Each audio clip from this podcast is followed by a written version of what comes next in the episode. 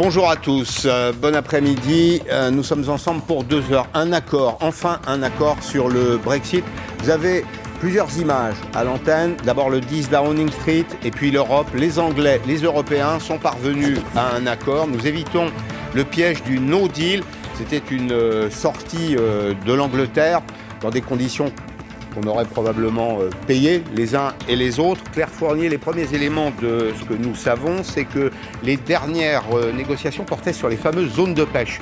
Euh, les zones de pêche sont souvent dans les, les, eaux anglaises et les Européens voulaient avoir à ces eaux anglaises. Alors ils y auront accès avec des quotas, manifestement, des quotas un peu plus resserrés. Mais ce qu'on retient, c'est qu'il y a un accord et d'ailleurs on ne l'attendait pas aujourd'hui. Oui, euh, alors euh, ce qui a coincé visiblement dans les dernières heures de négociation, vous avez raison, c'était la, pêche, euh, parce que l'Union européenne veut bien réduire ce qu'on appelle les prises, donc ça pêche dans les eaux territoriales britanniques, mais il y avait une guerre sur les chiffres, c'est-à-dire que grosso modo, l'Union européenne voulait bien réduire de 25% sa pêche dans les eaux britanniques, mais Londres voulait un peu plus, vraisemblablement entre 30 et, et 35%, mais ça veut dire quand même des conséquences immédiates pour les pêcheurs français. Ça veut dire qu'il y aura bien une diminution euh, du volume de la pêche autorisée. Progressive, vraisemblablement. Oui, Il y oui, a sur 6 à 8 ans. Ça. Effectivement, on s'autorise quand même Il y a euh, un délai. 650 millions d'euros à se Voilà. partager dans Alors, les eaux ça, britanniques. Finalement, ça, enfin, c'est pas un secteur avec un poids euh, extraordinaire, mais c'est plus, euh, si vous voulez, d'abord, euh, les Britanniques ont invoqué leur souveraineté. euh, c'est devenu un problème euh, politique, social, parce qu'évidemment, euh, il y a des pêcheurs qui se font un petit peu la guerre, hein, les pêcheurs français, les, les On pêcheurs écoute britanniques. Madame van der Leyen qui vient de prendre la parole. Innovation majeure pour les travailleurs, les entreprises et les voyageurs après le 1er janvier. Il protégera les intérêts européens et cet accord est aussi, je le crois, dans l'intérêt nation solide d'un nouveau départ avec un ami de longue date. Et enfin, il nous permettra aujourd'hui de nous assurer que nous pouvons finalement laisser le Brexit derrière nous. L'Europe continue de s'avancer. Die Europäische Union hat in all dieser Zeit große Einigkeit bewiesen.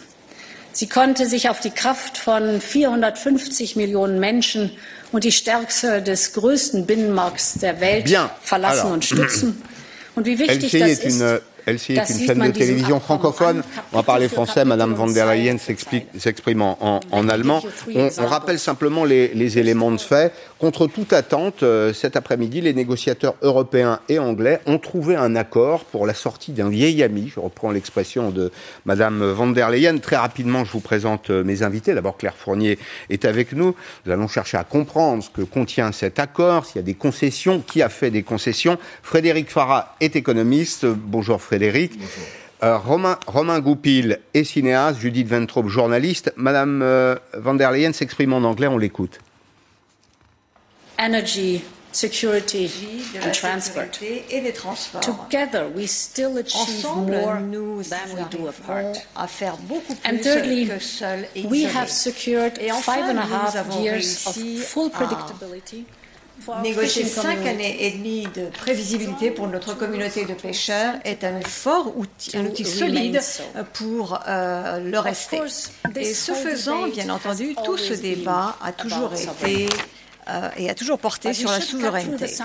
Mais nous devrions maintenant nous poser la question de ce que savoir, ce que 21st signifie la souveraineté au XXIe siècle. Pour moi, cela concerne à travailler do business in 27 countries. dans, dans 27 pays. Et cela nous amène à rassembler nos forces et à travailler ensemble dans un monde euh, de, de- de grande puissance et à travailler dans- en temps de crise. Et cela nous amène à nous aider mutuellement plutôt que d'essayer de nous en sortir seuls. Et l'Union européenne vous montre comment cela fonctionne dans la pratique. Et aucun accord dans le monde ne peut modifier la réalité dans l'économie actuelle et dans le monde actuel. Nous sommes un des géants. Die Europäische Union ist gut auf den Brexit vorbereitet. Wir wissen, dass dieses Abkommen nicht alle Probleme aus der Welt schafft. Alors, on ne va pas faire l'aller-retour entre les, langues européennes. C'est la démonstration d'ailleurs que l'Europe est un, vaste échiquier culturel et, linguistique. On a compris ce que nous dit euh, Madame van der Leyen. Peut-être que, Claire, on va rappeler euh, le cadre de, cet accord. Euh, un Brexit avec un no deal, c'était évidemment des conséquences qu'on n'était pas capable de, mesurer, des situations de blocage. Les Anglais voulaient éviter les files d'attente interminables de camions euh, à la frontière parce que l'industrie anglaise travaille en flux tendu, ça avait des conséquences. Et nous voulions, nous, obtenir euh, des droits de pêche ou le maintien pour partie des droits de pêche. Ces deux éléments sont acquis. Oui, semble-t-il. Alors, est-ce que euh, parce que ce matin, ce qui était amusant de voir dans les tabloïds britanniques, euh, c'était que c'était présenté cet euh, accord à venir comme le triomphe de la Grande-Bretagne. Hein, et alors que du côté européen, on disait que les Britanniques avaient fait de grosses concessions, notamment sur sur la pêche. Donc, il va falloir attendre d'avoir bien le, cet accord qui fait quand même, d'après ce qu'on a entendu, 2000 pages à peu près. Donc, ça, va prendre un certain temps avant de pouvoir lire voilà tous les alinéas. Mais enfin, alors. Pardon, ah, je vous interromps. Madame Nous sommes revenus aux Français, à Bruxelles. Pour leur effort incessant, leur endurance, leur professionnalisme. I also want to thank David Frost and Tim Barrow David Frost et Tim Barrow pour avoir été de bons négociateurs, durs mais euh, justes. Et je remercie l'ensemble des États membres du Parlement européen pour cette confiance et pour leur soutien. Je vais maintenant réunir le collège. Et mesdames et messieurs, à la fin de ces négociations qui réussissent normalement, je devrais me sentir heureuse. Mais aujourd'hui, je dirais simplement que c'est de la satisfaction et du soulagement pour être honnête. Je sais que c'est une journée difficile pour certains et pour nos amis au Royaume-Uni, je voulais dire se séparer est toujours triste. Mais pour reprendre ce que T.S. Eliot a dit, ce que nous appelons le début et souvent la fin.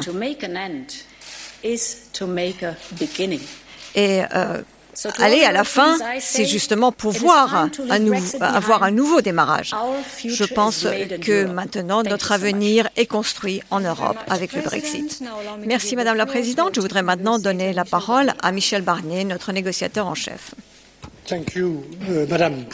Merci, Madame la Présidente. Uh, Ursula von der Leyen. La pendule s'est arrêtée maintenant.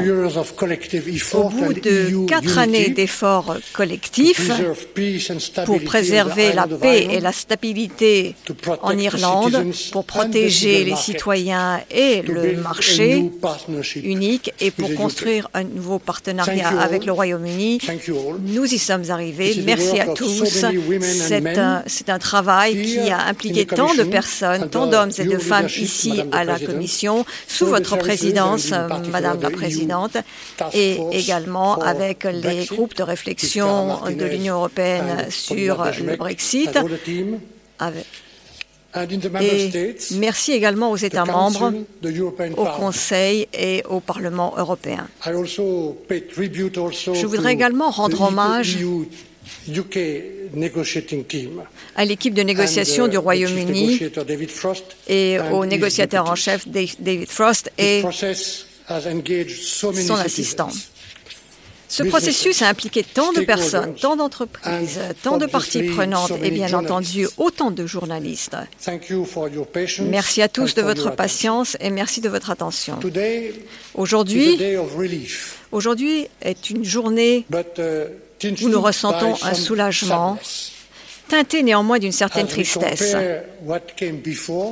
Si nous comparons ce qu'il y avait avant avec ce qui nous attend a choisi de quitter l'Union européenne et le marché unique, de renoncer aux droits et aux avantages d'un État membre. Et notre accord ne réplique pas ces droits et ces avantages. Il y aura donc, malgré cet accord, de vrais changements dans quelques jours, le 1er janvier, pour beaucoup de citoyens et pour beaucoup d'entreprises. C'est la conséquence du Brexit c'est la conséquence du Brexit. Nous avons aussi construit un nouveau partenariat pour l'avenir autour de quatre piliers. D'abord, un accord de libre-échange ambitieux et équitable, free and fair trade, fair and free trade, sans tarifs ni quotas. Et au cœur de cet accord, il y a de nouvelles règles du jeu économique, ce qu'on appelle le level playing field, qui seront pour l'Union européenne la marque d'une nouvelle génération pour tous les accords de libre-échange. Deuxièmement, un partenariat économique et social dont le champ est sans précédent. Et il couvre les transports aériens, les transports routiers, l'énergie, la lutte contre le changement climatique, la pêche, où nous avons assuré globalement une base d'accès réciproque aux eaux et aux ressources, avec une nouvelle répartition des quotas et des opportunités de pêche agréées, comme c'est normal, directement entre euh, la présidente de la Commission, Ursula von der Leyen, et le Premier ministre Boris Johnson, compte tenu du nouveau statut d'État côtier indépendant du Royaume-Uni, c'est-à-dire d'un État qui ne fera plus partie, dans quelques jours, de la politique commune de la pêche. Cet accord demandera des efforts, je le sais, mais l'Union européenne sera présente aux côtés des pêcheurs européens pour les accompagner. C'est notre engagement. Notre partenariat comprend aussi une coopération en matière de recherche et d'innovation, de sûreté nucléaire, pour l'espace, dans le cadre des programmes de l'Union. Dans ce domaine, notre partenariat contient aussi une clause de non-discrimination entre les citoyens européens qui s'applique également aux visas aux services et à la coordination de la sécurité sociale. J'exprime simplement sur ce point deux regrets s'agissant de notre coopération sociétale, que le gouvernement britannique ait choisi de ne pas participer au programme d'échange Erasmus et que l'ambition en matière de mobilité des citoyens ne soit pas à la hauteur de nos liens historiques. Là encore, c'est le choix du gouvernement britannique. Le troisième pilier de notre texte concerne la sécurité des citoyens. Nous l'avons toujours dit, notre sécurité, la sécurité des citoyens ne se marchande pas. La lutte contre le terrorisme et le crime nécessite une coopération évidemment étroite entre l'Union européenne et ce grand pays qu'est le Royaume-Uni. Nous allons travailler ensemble dans huit domaines essentiels et ce travail sera fondé sur deux préalables le respect de la protection des droits fondamentaux, le respect des données personnelles. Ici aussi, euh, pour être très franc, dans le monde très incertain et instable dans lequel nous vivons, nous regrettons que le gouvernement britannique n'ait pas voulu négocier, en tout cas pas pour le moment, un accord sur la politique étrangère, la défense et le développement. Enfin, dernier pilier, la gouvernance de cet accord qui est fondé sur le dialogue la consultation politique, des mécanismes de règlement des différends contraignants, une mise en œuvre crédible dans chacun de nos ordres juridiques, et puis des remèdes, des sanctions, y compris euh, des remèdes unilatéraux, rapides et efficaces quand cela sera nécessaire. Voilà la proposition d'accord qui, comme l'a dit notre présidente, va être présentée au Conseil qui réunit les vingt sept gouvernements et chacun d'entre eux aura la possibilité et la responsabilité de se prononcer, ainsi que le Parlement européen. Pendant quatre ans et demi, nous avons construit ensemble cet accord, étape par étape. D'abord l'accord de retrait, qui a permis de stabiliser les conditions de la paix en Irlande, de, sécuriser les droits des citoyens, de régler des questions financières et puis euh, dans la transparence, le respect et le dialogue. Nous avons continué à travailler depuis neuf mois, c'est un temps très court, pour réaliser cet accord de partenariat pour l'avenir, inédit euh, par euh, sa diversité et par sa dimension. Tout au long de ces quatre années et demie, la force de l'Union européenne a été l'unité l'unité et la solidarité entre tous les États membres et avec le Parlement européen. Ça a été euh, mon honneur de prendre part à cette unité des Européens.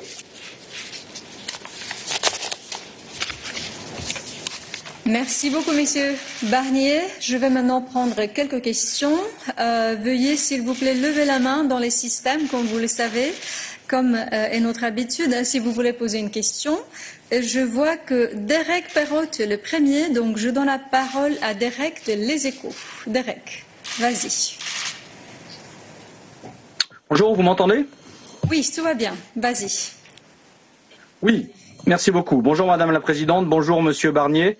Euh, les Britanniques sont revenus sur l'accord de retrait négocié l'an passé, euh, quelques mois à peine après sa signature. Dans ce contexte, quelle confiance avez-vous aujourd'hui dans, leur capacité à respecter ce nouvel accord?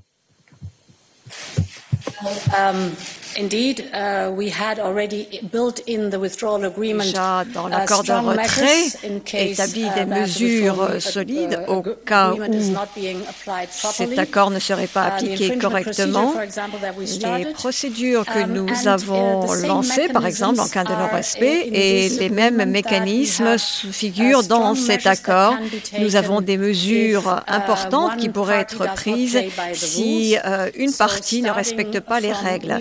Donc, nous avons donc des mécanismes de rééquilibrage qui uh, existent to dans ce mécanisme de règlement des litiges pour revoir uh, les for clauses et revoir, par exemple, au bout de quatre ans, euh, si les deux parties uh, respectent les règles et si euh, le, um, to les choses sont bien respectées et si l'on suit um, bien uh, ce this qui a été convenu dans cet accord.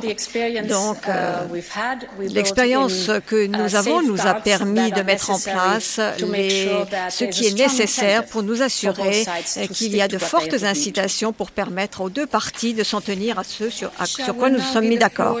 Nous allons maintenant donner la parole à Verena, Verena. êtes-vous là? So we are waiting for Verena to Donc nous attendons que Verena se connecte. Yes. Est-ce que yes, vous m'entendez Allez-y. excellent. Thank you very much for the Oui, merci, and, merci uh, pour la question et bonjour au président et à Um, Monsieur Barnier. uh, Étant donné toute la negotiations pression uh, euh, en matière de temps autour de ces négociations et euh, ce délai that de you've 7 really, jours, cette, um, cette limite de interests 7 of the jours, est-ce que vous êtes sûr d'avoir réussi à maintenir tous les intérêts de l'Union européenne et des États membres? ou est-ce que vous avez uh, dû euh, laisser disaster, tomber certaines uh, choses pour éviter simplement une catastrophe une semaine avant le délai prévu Nous avons eu des positions de négociation très fortes. En fait. Uh, le, temps était très court. Au début de l'année, nous avions dit très clairement que pour un tel accord euh, um, aussi 12 exhaustif, months are really 12 short, mois sont réellement une période très courte. Et en plus, uh, the ajouté la Covid, ce qui n'a pas facilité les négociations. Et de ce fait, ce que l'équipe de négociation a fait et réalisé 12 en months. 12 mois est absolument extraordinaire.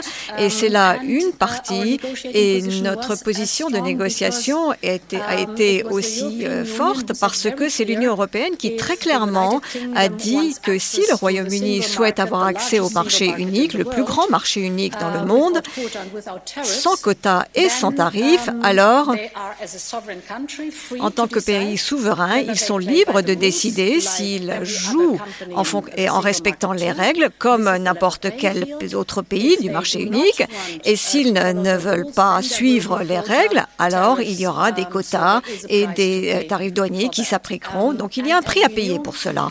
Comme vous le savez, en tout état de cause, s'il y avait euh, eu un Brexit have hard Brexit, cela n'aurait pas été bon pour les deux parties et cela aurait frappé le 450 Royaume-Uni plus fort encore. Que euh, from l'Union européenne avec euh, ses citoyens.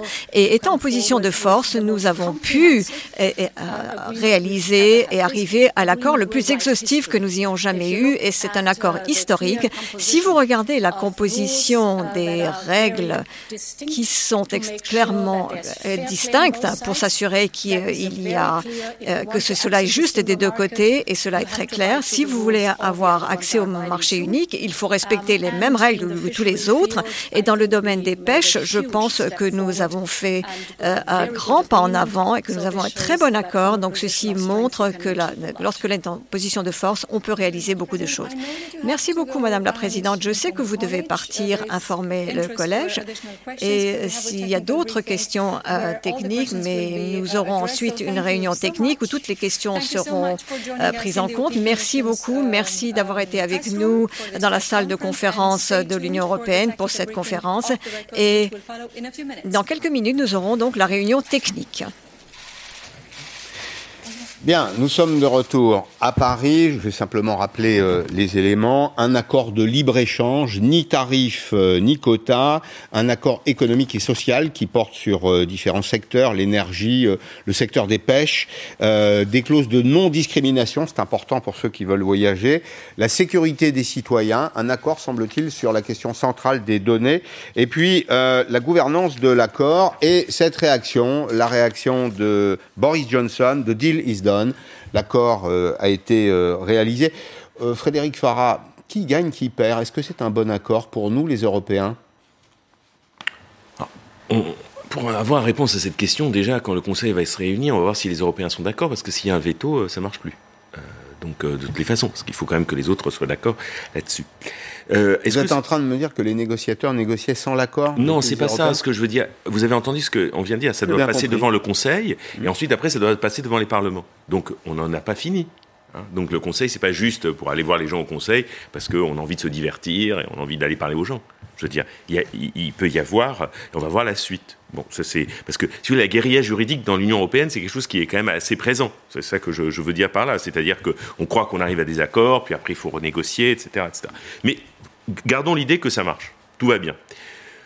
De toutes les façons, il y avait un, intérêt pour les deux parties, euh, comment dire, à arriver à un accord. Parce que de toutes les façons, en termes commerciaux, euh, si on regarde, euh, bah, la Grande-Bretagne, bah, c'est débouché, c'est énormément l'Union européenne. donc, il n'aurait pas été intéressant de rentrer dans une espèce d'affrontement interminable. C'est débouché et ses fournisseurs. Et c'est débouché et ses fournisseurs sont là. Euh, quant à nous, nous aussi, effectivement, on a besoin euh, de, la Grande-Bretagne. Je rappelle que la France, dans un des rares postes où elle est excédentaire en termes de balance commerciale, c'est aussi avec euh, les Britanniques. Donc, on a quand même plutôt intérêt à ce que ça se passe bien. donc, dans le fond, ce qu'il fallait absolument éviter, c'est à ce moment-là on pourra répondre c'est un bon ou un mauvais accord. Alors, M. Barnier parle une langue technique, il dit level playing field. Alors, qu'est-ce que ça veut dire? Ça, ça en langage pour tous C'est-à-dire qu'en fait, on fait un accord où on évite à ce que l'une des deux parties joue de la concurrence fiscale et sociale contre l'autre. Donc, c'était un risque. Hein. la, crainte, c'était que les Anglais fassent une espèce de Singapour à Londres et euh, se livrent à une concurrence fiscale et sociale euh, terrible pour l'Europe. Et donc, d'où la langue qu'emploie M. Barnier pour, pour évoquer ça. Alors, évidemment, qui parle quand on fait ce genre de négociation. Sinon, je ne sais pas ce que ça veut dire hein, dans la langue de Monsieur et Madame tout le monde. Donc, moi, je dirais aujourd'hui, euh, il va falloir voir à l'épreuve des faits si c'est un accord ou un mauvais accord il y a quand même 2000 pages, la négociation en cours, va voir ce qu'on va dire le Conseil et les parlements après. Bien, alors c'est un accord symbolique à ce jour, Claire, vous avez des éléments plus non, détaillés mais simplement, effectivement, lorsqu'on cherche à répondre à la question euh, qui gagne, qui perd, euh, je disais ce matin que les tabloïds étaient euh, très... Enfin, fanfaronnaient beaucoup, hein, les tabloïds britanniques. Il semble quand même qu'ils aient fait énormément de concessions, notamment parce qu'ils s'engagent à suivre les réglementations de l'Union européenne évolutive, c'est-à-dire pas à un instant T, hein, mais au fur et à mesure des années. Donc à la fois euh, des réglementations fiscales, environnementales, sociales. Donc en effet, ça éloigne quand même le scénario euh, d'un dumping de la part des, Britanniques. Et puis sur la pêche, quand même, euh, je note qu'ils ont accepté les conditions européennes de 25% seulement. Enfin, c'est déjà un problème pour les pêcheurs français, mais enfin 25% seulement de pêche en moins dans les eaux britanniques. À l'image, à l'image, le pupitre s'exprimera vraisemblablement Boris Johnson dans un petit instant. En haut à droite de l'écran, le même Bojo qui a tweeté The deal is done, l'accord a été passé. Il en est manifestement euh, très satisfait. Nous sommes avec Nathalie Loiseau. Bonjour madame, vous êtes députée européenne. Considérez-vous vous-même que c'est un bon accord sur la base de ce que vous savez euh, au moment où nous échangeons?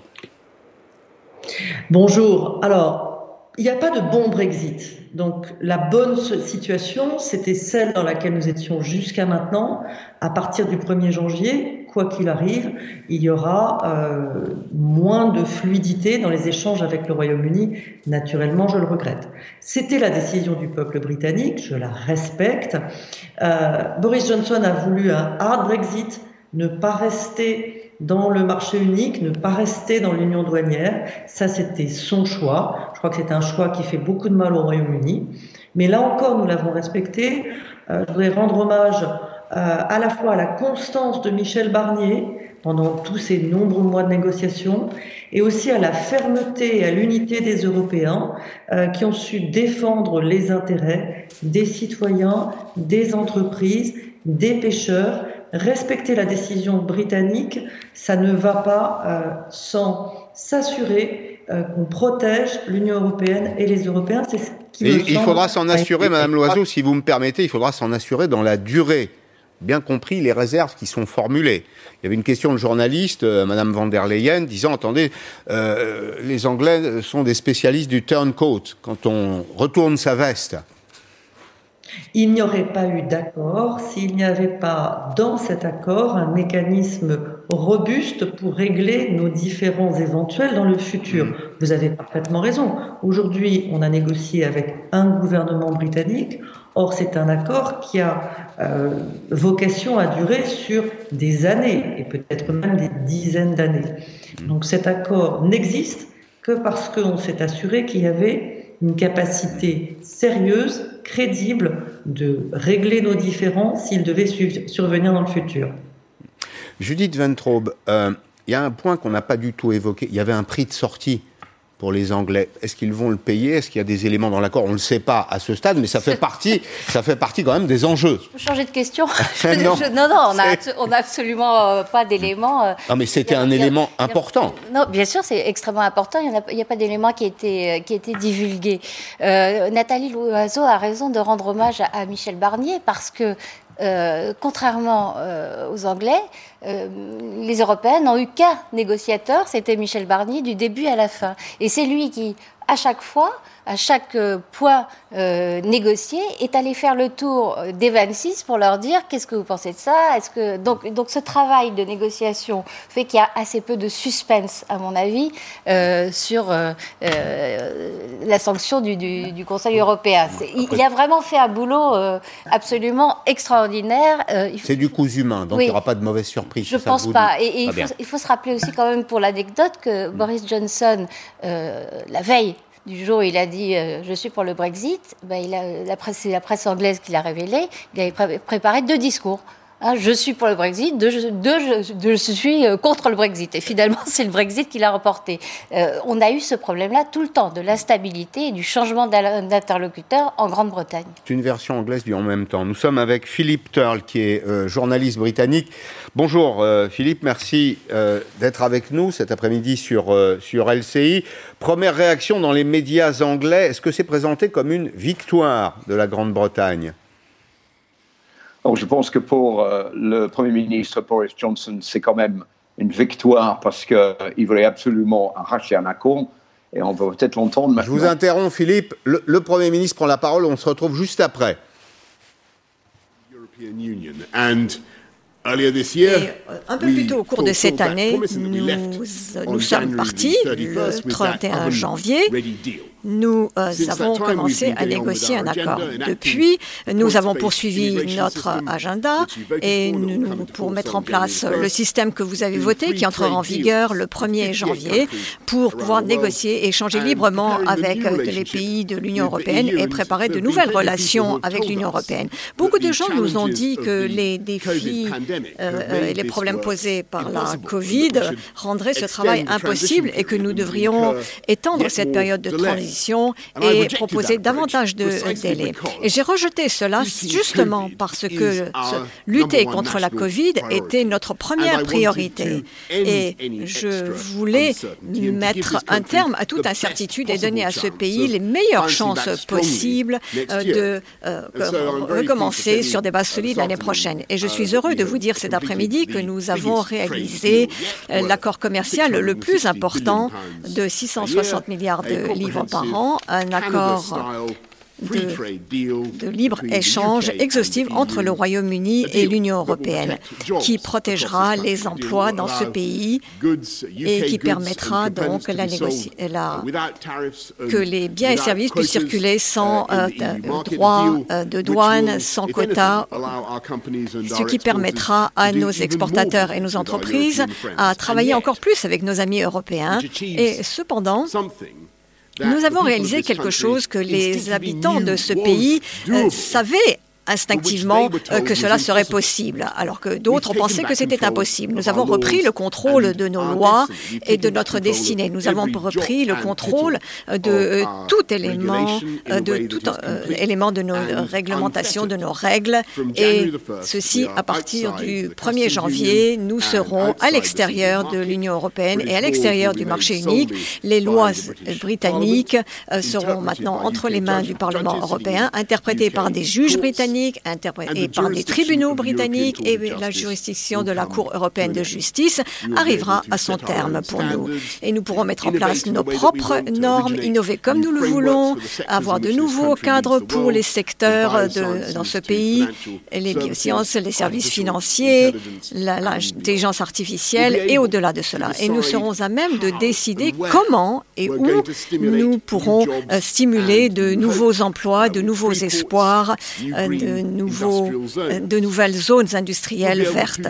Et nous allons pouvoir reprendre en main notre environnement et nos paysages et les modeler comme nous le souhaitons, soutenir nos agriculteurs et la production agricole britannique. Et pour la première fois depuis 1973, nous allons de être un État côtier indépendant avec le contrôle total sur nos eaux.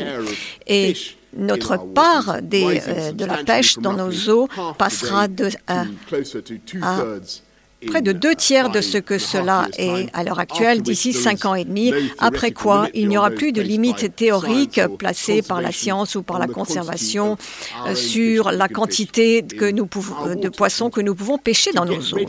Et pour nous préparer à ce moment, les communautés de pêcheurs seront aidées par un programme de 100 millions de livres pour moderniser leur flotte et l'industrie de la pêche.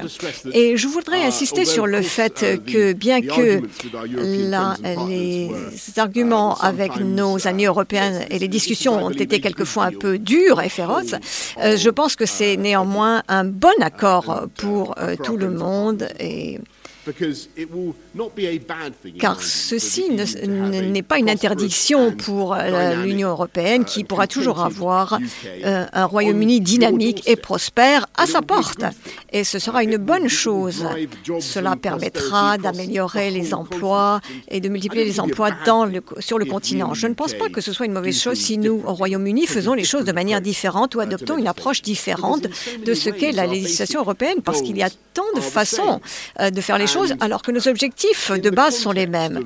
Et dans le contexte de cette zone de libre-échange que nous créons conjointement, le stimulus euh, de, la, de, la, concurrence va nous profiter à tous deux. Et si un côté croit euh, qu'il y a quelquefois donc il y a une concurrence déloyale, alors euh, il y aura un arbitrage par une tierce partie et à condition que les mesures soient vraiment proportionnées, nous pouvons d'un côté ou de l'autre décider de manière souveraine de protéger nos consommateurs ou nos entreprises. Mais ce traité envisage implicitement que de telles actions ne devraient se produire que rarement. Et le concept d'uniformité et d'harmonisation sont interdits en faveur d'un respect mutuel et d'une reconnaissance mutuelle et d'un libre-échange. Et pour euh, maintenir ce cercle et s'assurer que la pierre philosophale qui nous permet de le faire, je voudrais remercier Ursula von der Leyen, présidente de la Commission européenne, notre brillant négociateur Michel Barnier, du côté de l'Union européenne, et Lord Frost, et Steffi Risson, et Oliver Meares, Tim Barrell, et bien d'autres encore. Leur travail sera disponible pour être examiné par le Parlement. Et pour être examiné et ensuite un vote du Parlement, je l'espère, après le 31 décembre. cet accord est une certitude, est une bonne chose pour l'industrie de l'aviation, pour ceux qui ont tant souffert de la Covid, pour les forces de sécurité, pour la police, bien que nous euh, allons, et nous allons tous pouvoir nous reposer sur une euh, Europe qui nous, va nous défendre. Nos scientifiques vont pouvoir continuer à travailler ensemble sur de grands projets collectifs parce que nous voulons être une superpuissance en matière scientifique, mais en même temps, nous voulons faire une, de, coopérer dans le domaine scientifique. Et cela signifie plus que toute autre chose davantage de certitude pour nos entreprises, pour les services financiers, pour les fabricants, pour notre industrie automobile et pour tous ceux qui travaillent dans des euh, emplois qui demandent et qui impliquent des technologies euh, de pointe et dans l'ensemble du pays, parce qu'il n'y aura pas de euh, panacée de, de, droits douaniers en janvier et de tarifs douaniers pour les services. Au contraire, il y aura une zone de libre-échange qui, euh, dont nous avons été membres à un moment donné et nous pourrons également faire ce que nous voulons en tant que Royaume-Uni, en tant qu'Angleterre, Irlande du Nord, Écosse. Et je dirais que cet accord a été euh, négocié par de grands négociateurs partout au Royaume-Uni et profitera à toutes les régions du Royaume-Uni et permettra euh, une amélioration dans tout le pays. Et comme je l'ai dit directement à nos amis euh, et partenaires du Royaume-Uni, je pense que cet accord signifie une nouvelle stabilité et de nouvelles certitudes dans ce que l'on a souvent appelé des relations euh, difficiles. Et nous serons vos amis vos alliés, vos, nous serons là pour vous soutenir et il ne faut jamais l'oublier que nous serons euh, votre marché numéro un. Parce que bien qu'ayant quitté euh, l'Union européenne, ce pays restera culturellement, émotionnellement et historiquement, ainsi que stratégiquement et géologiquement attaché à l'Europe. Et Ceci également à travers des, les 4 millions d'Européens qui se sont installés au Royaume-Uni ces quatre dernières années et qui contribuent largement à notre, euh, à, notre pays et à notre économie. Et je voudrais dire à vous tous, à la fin de cette année très dure, que dans les semaines à venir, nous allons bien entendu euh, lutter, continuer à lutter la pandémie du coronavirus pour reconstruire notre économie et euh, les emplois dans notre pays. Et je suis tout à fait confiant et je pense que nous pouvons le faire et que nous le ferons. Nous avons vacciné plus, près de 800 000 personnes au jour d'aujourd'hui et nous avons également réussi à résoudre une question qui pesait sur notre politique depuis des décennies. Et c'est à nous, ensemble qu'il revient en tant que nation. nouvellement et réellement indépendante de réaliser, de comprendre l'immensité de ce moment et d'en faire le maximum. Joyeux Noël à vous tous. C'est là la bonne nouvelle qui nous vient de Bruxelles. Et maintenant, nous allons répondre aux questions des journalistes. Lord Kunzberg. Laura Kunzberg, la parole est à vous.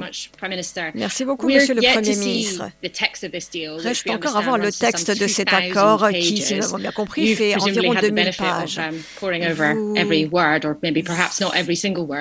ne connaissez peut-être pas chaque mot, mais est-ce que vous pourriez nous dire honnêtement où est-ce que le Royaume-Uni a, lâché le plus et où est-ce qu'il y a eu davantage de compromis pour l'Union européenne? En fait, il y a 500 pages.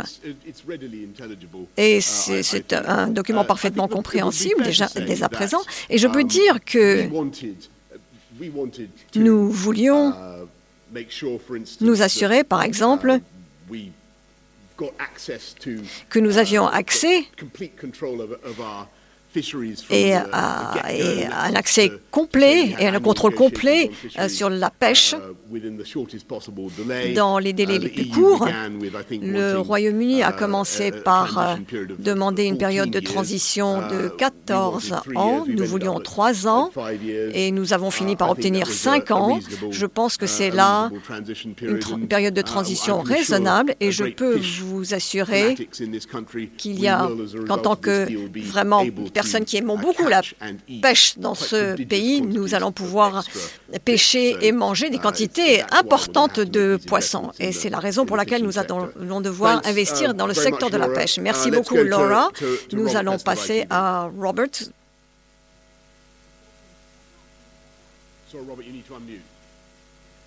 Vous devez ouvrir votre micro, Robert.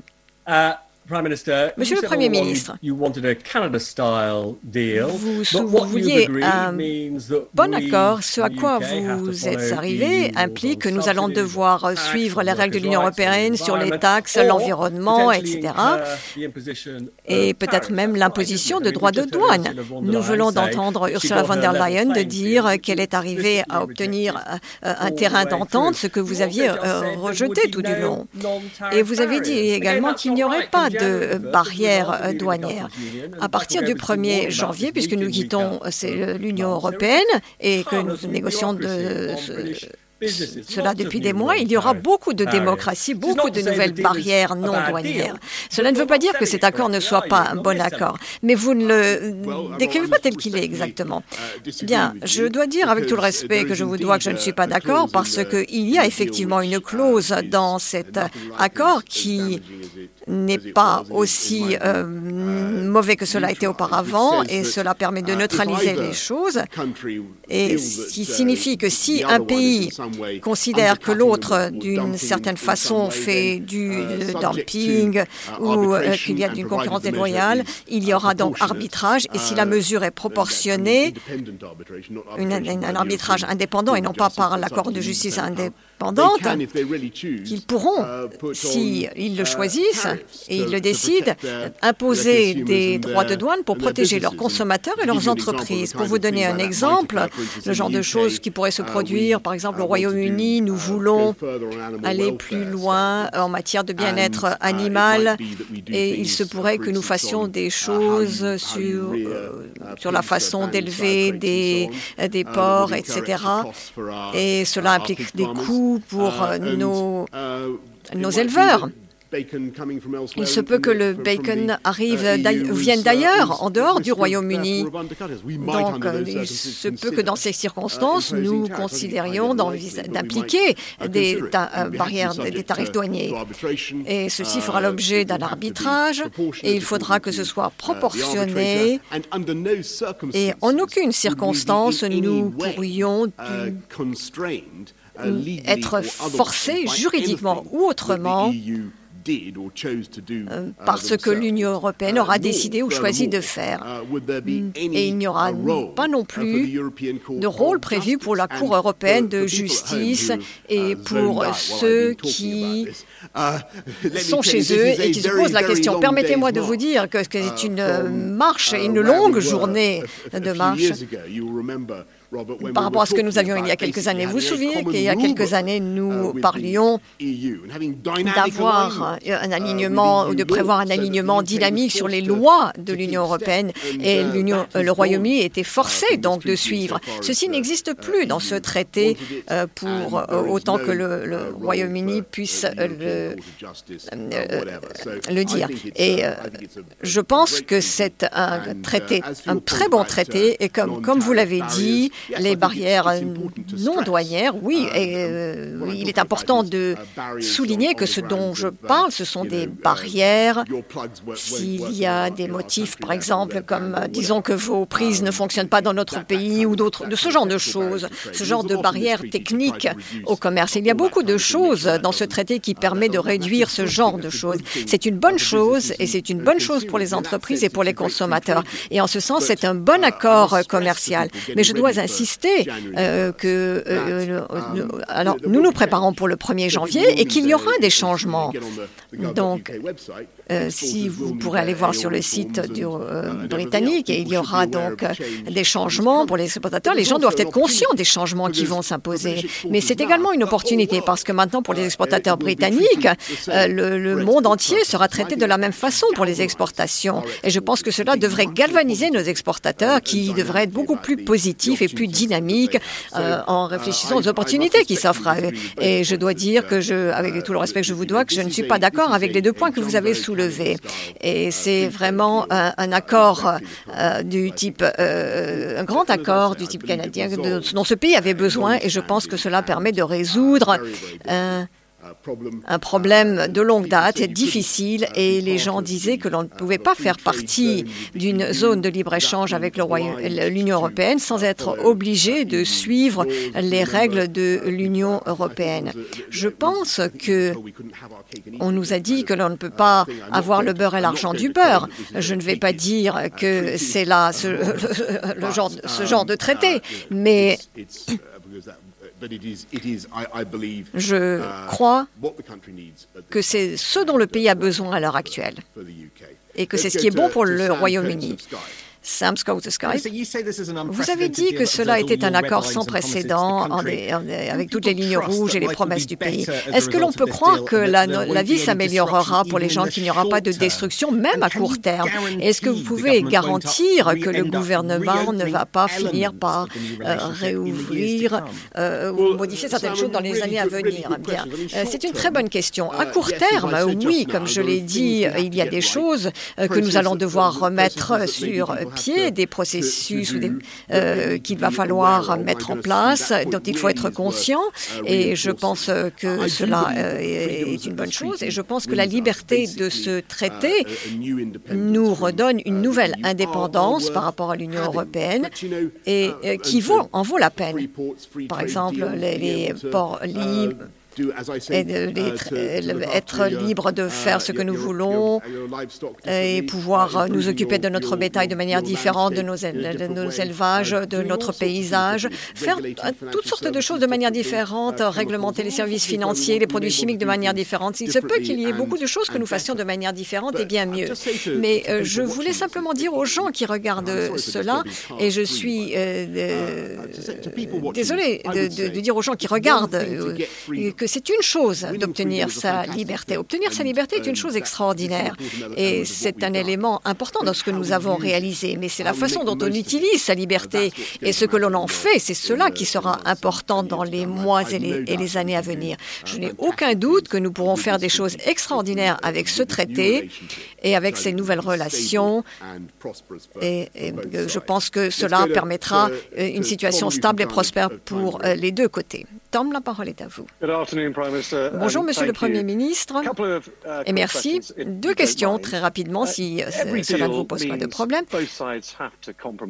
Un, accord signifie un compromis des deux côtés. Est-ce que vous acceptez que vous avez euh, accepté des compromis ces derniers mois, consenti à des euh, concessions, euh, du point de vue des négociations Mais un compromis n'est pas un mot négatif. Et deuxièmement, pouvez-vous, que pouvez-vous nous dire pour les services? Parce que je ne vous ai pas entendu en parler beaucoup. Euh, pour l'économie britannique. Vous avez dit que cela permettra de multiplier les échanges avec l'Union européenne pour les entreprises britanniques. Et que dire pour les services financiers Est-ce qu'il y aura davantage ou moins euh, euh, d'échanges Tout d'abord, pour ce qui est du compromis, le compromis n'est pas un mot négatif. Et il ne fait aucun doute qu'il y a des choses que nous avons faites pour aider nos amis et nos partenaires à aller de l'avant. Et j'ai dit à Laura euh, où nous en sommes euh, arrivés pour ce qui est de la pêche. Nous avons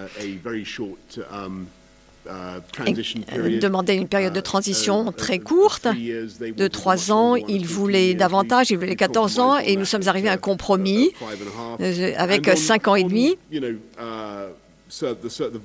Et pour ce qui est du secteur des services vitaux, oui, je dirais, et essentiels, je dirais que oui, euh, ils s'inscrivent parfaitement dans cet accord. Le service financier,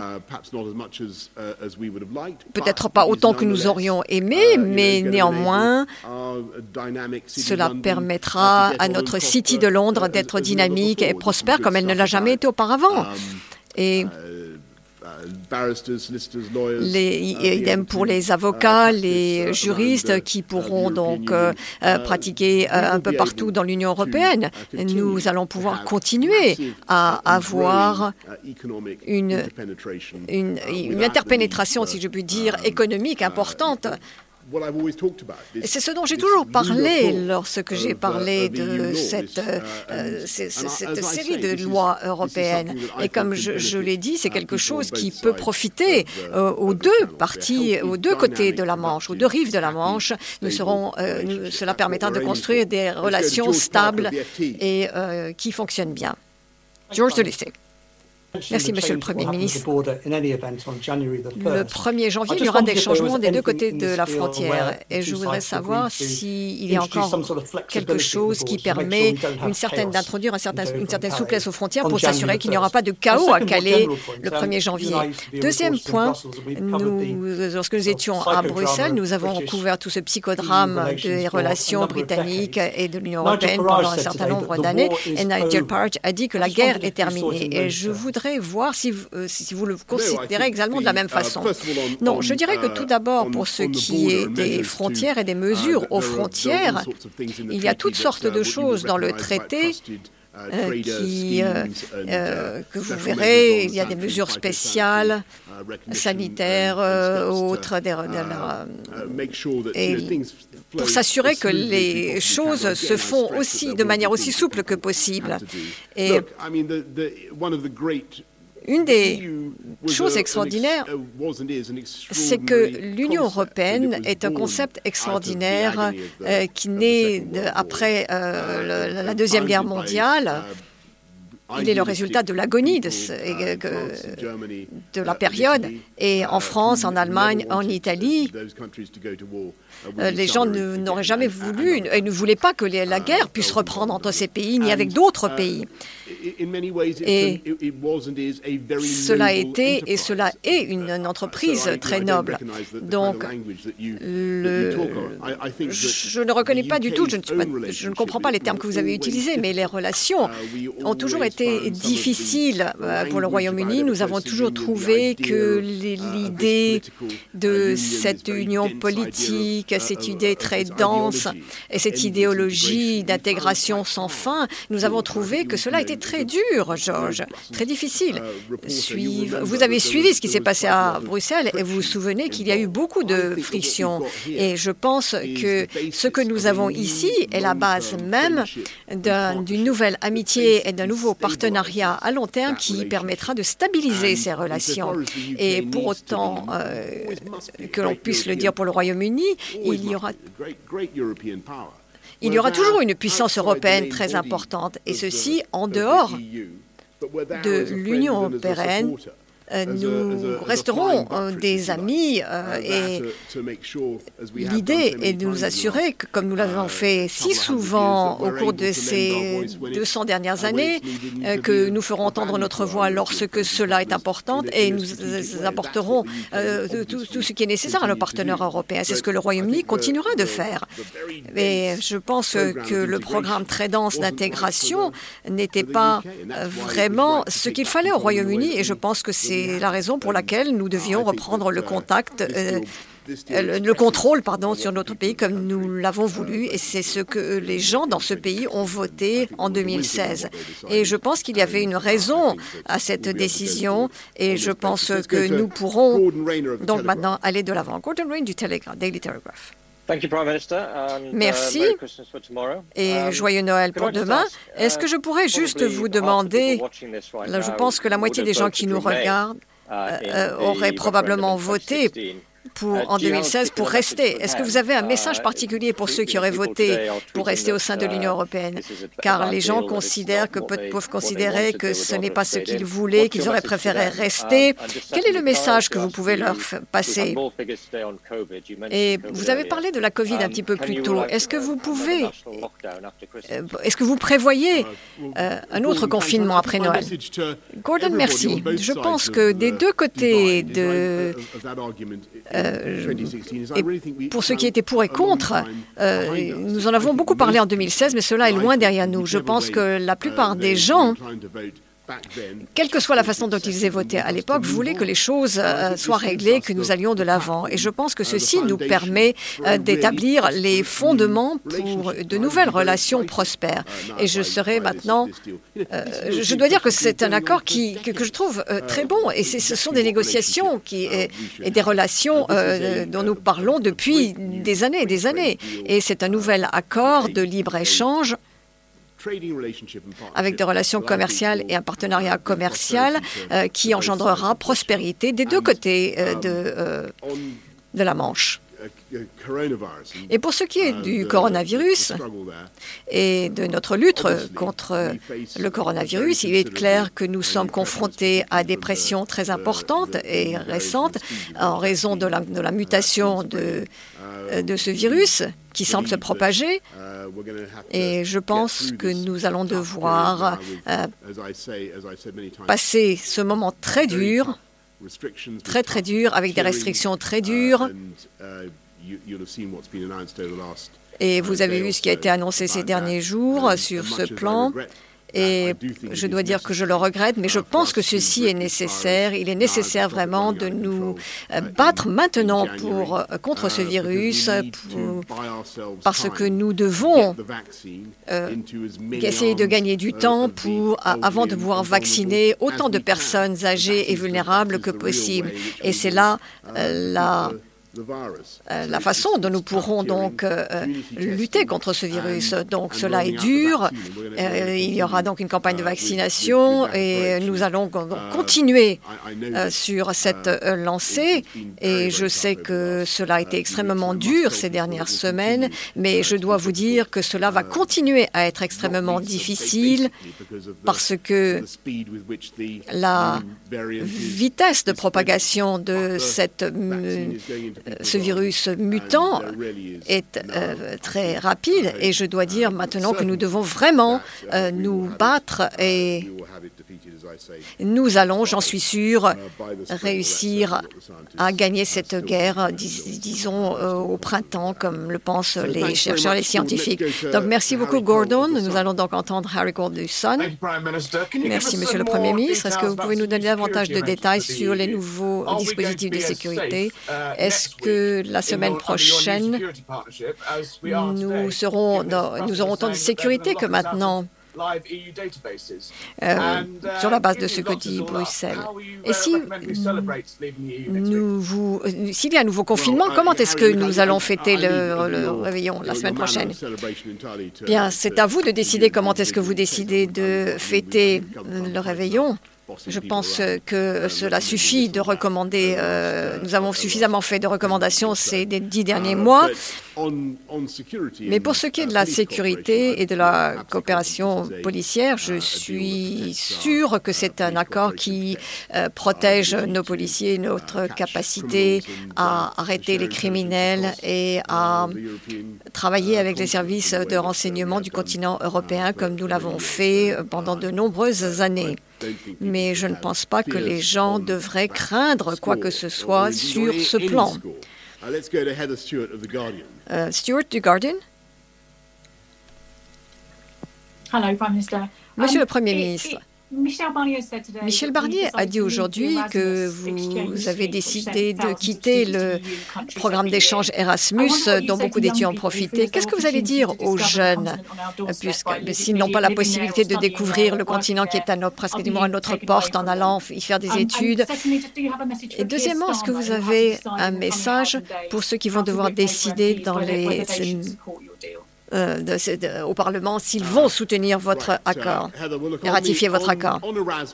Pour ce qui est d'Erasmus, ça a été une décision très dure. La, le problème était en fait que, comme vous le savez, le Royaume-Uni est un contribu, contribue largement à cette économie de l'enseignement supérieur, car dans les décennies passées, nous avons eu beaucoup de ressentissants de l'Union européenne qui sont venus chez nous. C'était très agréable, mais il y avait donc des accords financiers et euh, le Royaume-Uni perdait, était un peu perdant. Et sur ce plan, Erasmus est très cher.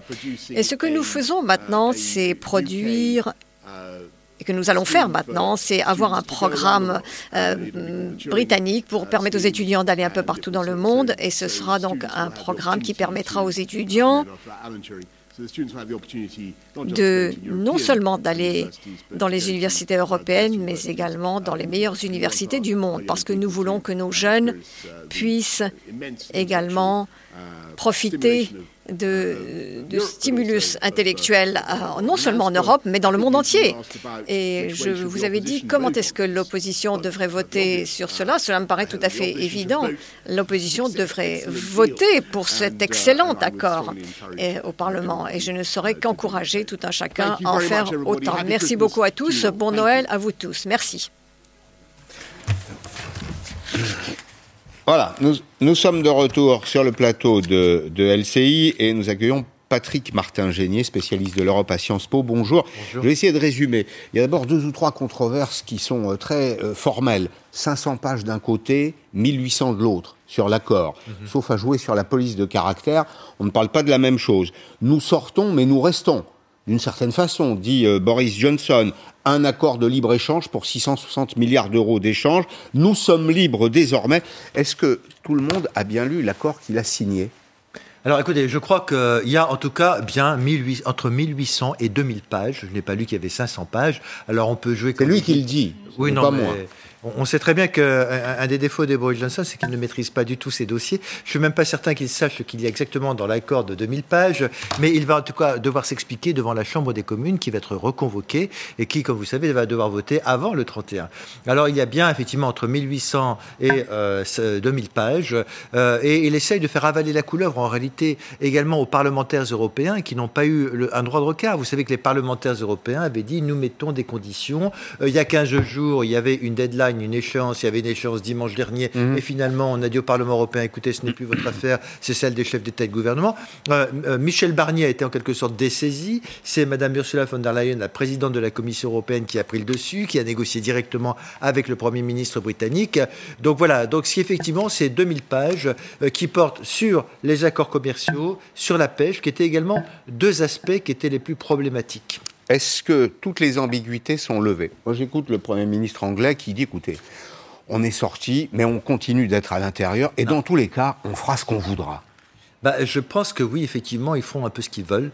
Hein. Euh, vous savez, les Britanniques sont très forts en termes de négociation. En réalité, ils ont toujours voulu être dans l'Union européenne pour n'en faire qu'une vaste zone de libre-échange. Et au final, ils viennent d'obtenir raison parce qu'ils obtiennent euh, effectivement raison sur un certain nombre de points, notamment mmh. le commerce. Est-ce qu'ils font ce qu'ils veulent? Oui. Ils ne voulaient plus avoir la jurisprudence de la Cour de justice de l'Union européenne sur la mmh. gouvernance. Donc, ils ont obtenu gain de cause sur ce point. En cas, il y aura un arbitrage international ou bilatérale Union européenne euh, et euh, Royaume-Uni en cas de divergence, euh, notamment sur la fameuse clause de concurrence équivalente, c'est-à-dire sur les risques qu'il y a un mieux-disant social, environnemental, fiscal. Donc il y aura un organisme d'arbitrage, mais qui ne dépendra pas de l'Union européenne, qui sera un organisme indépendant. Donc effectivement, sur ce point, ils ont obtenu gain de cause. Il n'y a pas d'ambiguïté sur ce point. Quant à dire qu'ils sont dedans et à l'extérieur, non, ils sont à l'extérieur, mais ils sont à l'extérieur pour mieux s'organiser, on va dire, euh, face à l'Union européenne. Je ne suis pas si sûr que ça qu'ils fassent ce qu'ils veulent. Néanmoins, à mon avis, aujourd'hui, on oublie euh, le fameux euh, Singapour sur Tamise, vous savez, ce grand projet, de faire de la City un paradis fiscal nettement moins réglementé qu'elle ne l'est aujourd'hui pour attirer les investisseurs, etc. Si, on comme on l'a compris, l'accord nécessite de suivre les réglementations européennes, notamment sur le plan fiscal, je ne vois pas comment ils vont faire ce qu'ils veulent de ce mm. côté-là. Par ailleurs, c'est assez fascinant d'entendre Boris Johnson dire euh, finalement avec cet accord, on va encore mieux travailler avec euh, l'Union euh, européenne. Bon, moi je pense qu'à partir du 1er janvier, on va voir ce que ça donne aux frontières, notamment à la frontière française. On en a vu un avant-goût avec le virus. il va y avoir un sacré bazar, si vous me passez l'expression, à cause de la paperasserie qu'il va falloir remplir à partir du 1er janvier. Puis par ailleurs, ça on en parlera peut-être plus tard, mais il y a aussi d'autres accords avec d'autres pays euh, de, libre-échange. Euh, on va voir aussi si la Grande-Bretagne arrive à prendre. Alors, elle en a signé avec le Canada, avec la Corée du Sud, avec le Japon. Elle a quand même signé des accords avec les grands ensembles économiques. On va commenter dans cinq minutes cette euh, déclaration de la, du Premier ministre, Madame le Premier ministre Nicolas Sturgeon, en Écosse, qui dit quelque chose d'absolument central, qui dit dans un message, on va le commenter, il est temps pour l'Écosse d'être une grande nation indépendante. Lourde menace pour les Anglais, mais je voulais précisément qu'on s'intéresse à la situation des Français qui sont stationnés ou des Européens qui sont stationnés à la frontière de l'autre côté de la Manche. Je pense en particulier aux transporteurs routiers. Nous sommes avec euh, Aline Mesp, qui est la présidente de, l'autre, qui est l'Office euh, des transports euh, européens. Des centaines, voire des milliers de chauffeurs qui sont de l'autre côté, qui ont dû attendre probablement cette déclaration, qui attendaient une, une espèce de fumée blanche hein, dans, le, dans le dossier. Est-ce que ça règle pour autant vos problèmes? Est-ce que ces chauffeurs vont pouvoir rejoindre euh, la France notamment et les autres pays européens et dans quelles conditions, Madame Mesple? Bah, à, cette heure-ci, euh, euh, ils ne vont pas rejoindre la France avant des jours, puisque moi j'ai quelques chiffres à vous, à vous fournir. j'ai écouté Monsieur Johnson qui parle de l'efficacité de son pays.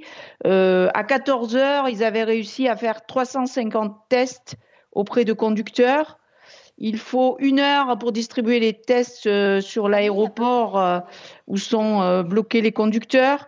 Il y a 75 rangées à faire. Ça veut dire qu'avant 75 heures, ils n'auront pas terminé les tests. plus, il faut à peu près. Les, des, chauffeurs qui ont été testés ce matin sont toujours à 16 km du tunnel. Et pour, pour quelle raison? Parce qu'il parce qu'il y, bah, y, a 16 km de bouchons, c'est ça?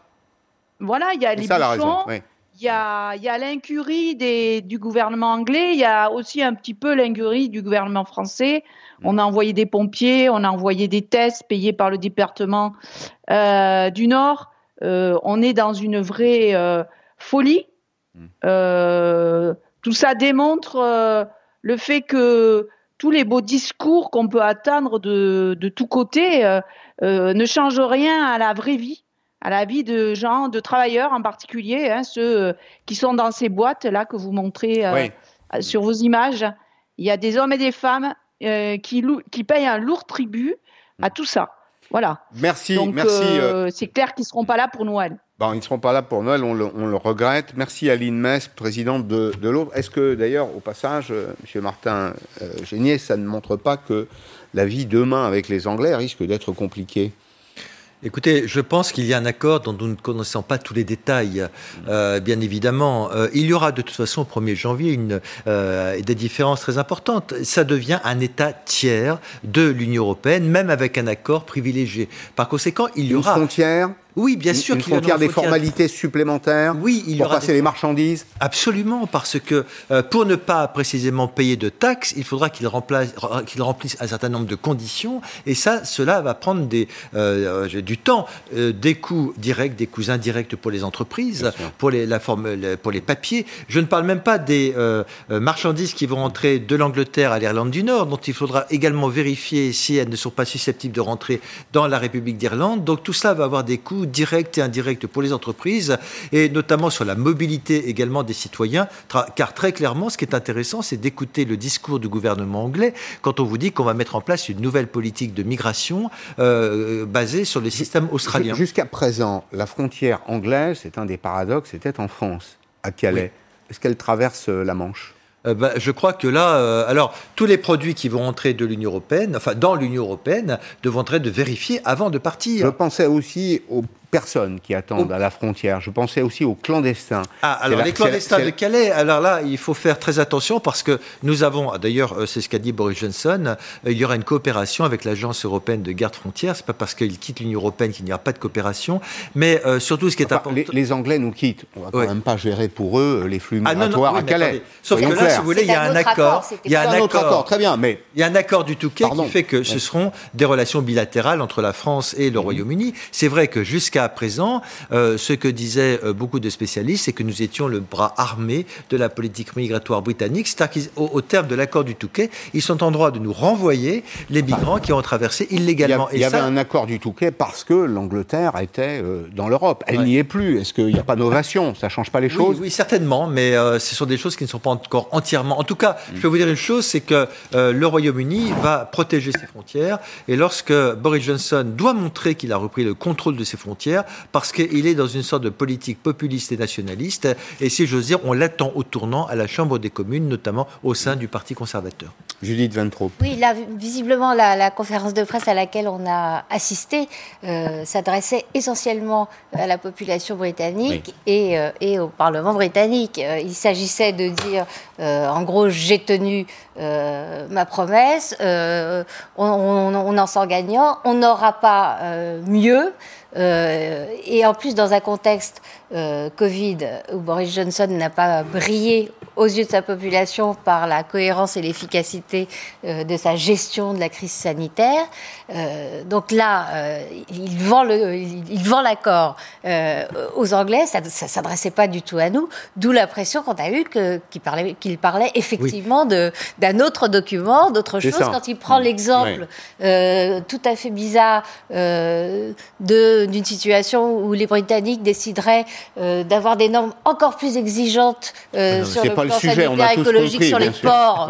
Euh, ça ne veut rien dire. Évidemment que l'Europe ne va pas, va pas euh, obliger les Britanniques à baisser leurs normes pour, pour, hmm. nous, pour nous exporter du, du porc. Enfin bon. Hmm. Oui, Monsieur Martin Génier. je voudrais rebondir sur ce que vous disiez, parce que, euh, vous savez, il est en train de vendre et faire le service après-vente de cet accord immédiatement.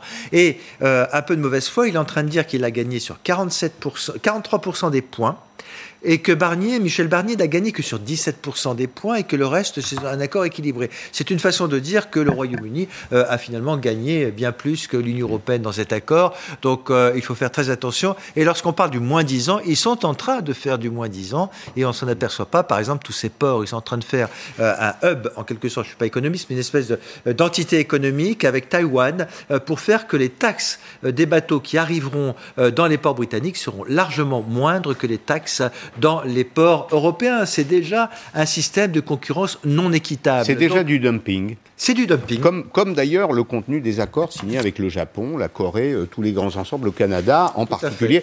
En réalité, euh, Frédéric Farah, on en revient à la géographie, l'Angleterre est une île et euh, c'est un endroit qui est à part de l'Europe. On va pas refaire l'histoire, mais aujourd'hui, en effet, Boris Johnson a toutes les chances d'être satisfait. Il a signé un accord commercial qui préserve les flux de marchandises. Il y aura probablement des limites aux flux de personnes. Il a le meilleur de l'Europe sans avoir la contrainte. De toutes les façons, euh, la Grande-Bretagne, du début jusqu'à maintenant, a toujours été un pied dedans, un pied dehors. Donc elle n'a jamais été vraiment là à 100%. On peut revenir sur l'histoire du rabais britannique, on peut remonter à Madame Thatcher. Bon, si vous voulez... Le rabais, c'est qu'on leur consentait un rabais sur leur contribution à l'Europe. Voilà. Et, donc, et, ils n'ont jamais voulu, de toutes les façons, une Europe puissance. Ils voulaient que ce soit l'Europe libre-échange. Euh, même en partant, euh, la Grande-Bretagne euh, eh bien, obtient aussi une forme de, triomphe, parce qu'aujourd'hui, même si on essaie de se consoler en disant on va faire une relance au niveau européen pour euh, effectivement affronter la pandémie et autres, euh, aujourd'hui, même en partant, il y a d'autres États qui demeurent dans l'Union européenne et qui n'ont pas plus envie que la Grande-Bretagne d'aller plus loin dans l'intégration. Il suffit de regarder les pays d'Europe centrale et orientale, ils n'ont pas une envie folle d'aller plus loin euh, dans l'intégration européenne. Donc on va dire, c'est ce mouvement de retrait, il existe ailleurs. Il n'a pas attendu, il, va demeurer malgré euh, le départ de la Grande-Bretagne. Et d'autre part, aujourd'hui dans l'Union européenne, avec ou sans la Grande-Bretagne, la logique d'une concurrence déloyale fiscale et sociale existe déjà. Mmh. Ouais. Juste d'un mot, conséquences pour les entreprises françaises qui travaillent beaucoup avec l'Angleterre. Je pense au secteur de l'automobile. Il y a des usines fortes dans le sud-est de, de l'Angleterre. Il y a beaucoup de fournisseurs français. Je pense aux entreprises françaises, les, les Valeo, euh, les Plastic Omnium, Forestia, etc. Est-ce que euh, pour ces entreprises, ça change radicalement la relation commerciale avec les Anglais? Alors, normalement, l'accord commercial qui est. Excusez-moi, vous vouliez répondre Non, je disais non, mais allez-y, euh, je vous en prie. Allez-y, monsieur. Euh, non, non, en fait, euh, ça ne devrait pas changer parce que, en fait, la règle qui est dans cet accord, c'est que dès lors que le produit sera considéré, y compris les pièces détachées, sera considéré comme un produit soit britannique, soit européen, mais devant être exporté dans l'Union européenne, ça ne changera pas pour les entreprises françaises. Mais attention, il faudra qu'il y ait pas plus de 40% de pièces détachées ou de produits qui seront exportés. Par exemple, les Britanniques voulaient que les pièces détachées des pays avec lesquels ils ont un accord de libre-échange, à savoir la Turquie et le Japon, puissent être considérées comme des produits européens. Et ça, l'Union européenne a dit non. Donc effectivement, on peut se poser la question, par exemple, pour Nissan, qui a, qui a menacé de partir. eh bien, même les entreprises françaises, on peut penser à Renault, par exemple, qui a des composants japonais, eh bien, il faudra qu'il y ait pas plus de 40%, hmm. enfin, en tout cas, minimum 40% de produits européens. Alors, on va faire une petite synthèse. Accord sur le Brexit, l'Angleterre nous quitte dans des conditions que les deux parties jugent absolument euh, honorables. Il y a d'ailleurs un message du président de la République, Emmanuel Macron, qui dit en substance la fermeté à payer. Boris Johnson, vous l'avez entendu tout à l'heure pendant environ 40 minutes, il est très satisfait. il dit voilà, les Anglais ont obtenu ce qu'ils euh, souhaitaient on protège les frontières, on protège l'économie anglaise. On continuera de faire un petit peu ce qu'on veut. Et puis, il y a malgré tout la déclaration, c'était très solennel, prise de parole tout à l'heure de Madame Ursula von der Leyen, la présidente de l'Union européenne. Nous avons finalement trouvé un accord. Ça a été une route longue et sinueuse, mais nous avons, à l'issue de ce chemin, un bon accord, un accord juste, équilibré, et c'était la chose juste et raisonnable et responsable à faire. De tels enjeux pour tant de monde c'était un accord pour lequel il fallait se battre. Bien, il faut se rafraîchir la mémoire aussi. Jade Partouche est là pour nous aider à revenir euh, un petit peu en arrière. Quelles ont été les dates clés, les grandes dates du Brexit, de cet échange entre l'Europe et l'Angleterre, Jade? On va justement reconstituer le calendrier ensemble. 23 juin 2016, à la surprise générale, les Britanniques votent en faveur du Brexit à 51,9%. Dans la foulée, David Cameron euh, démissionne et il est remplacé par l'eurosceptique Theresa May. Et le Français Michel Barnier est nommé à ce moment-là négociateur de l'Union européenne pour le Brexit. L'article 50 du traité de l'Union européenne est alors déclenché, l'article qui autorise tout État membre à quitter l'Union européenne. En janvier 2018 s'ouvrent officiellement les discussions sur les modalités euh, de sortie. À ce moment-là, les, les, propositions pleuvent, mais trois fois de suite, les députés britanniques refusent l'accord proposé.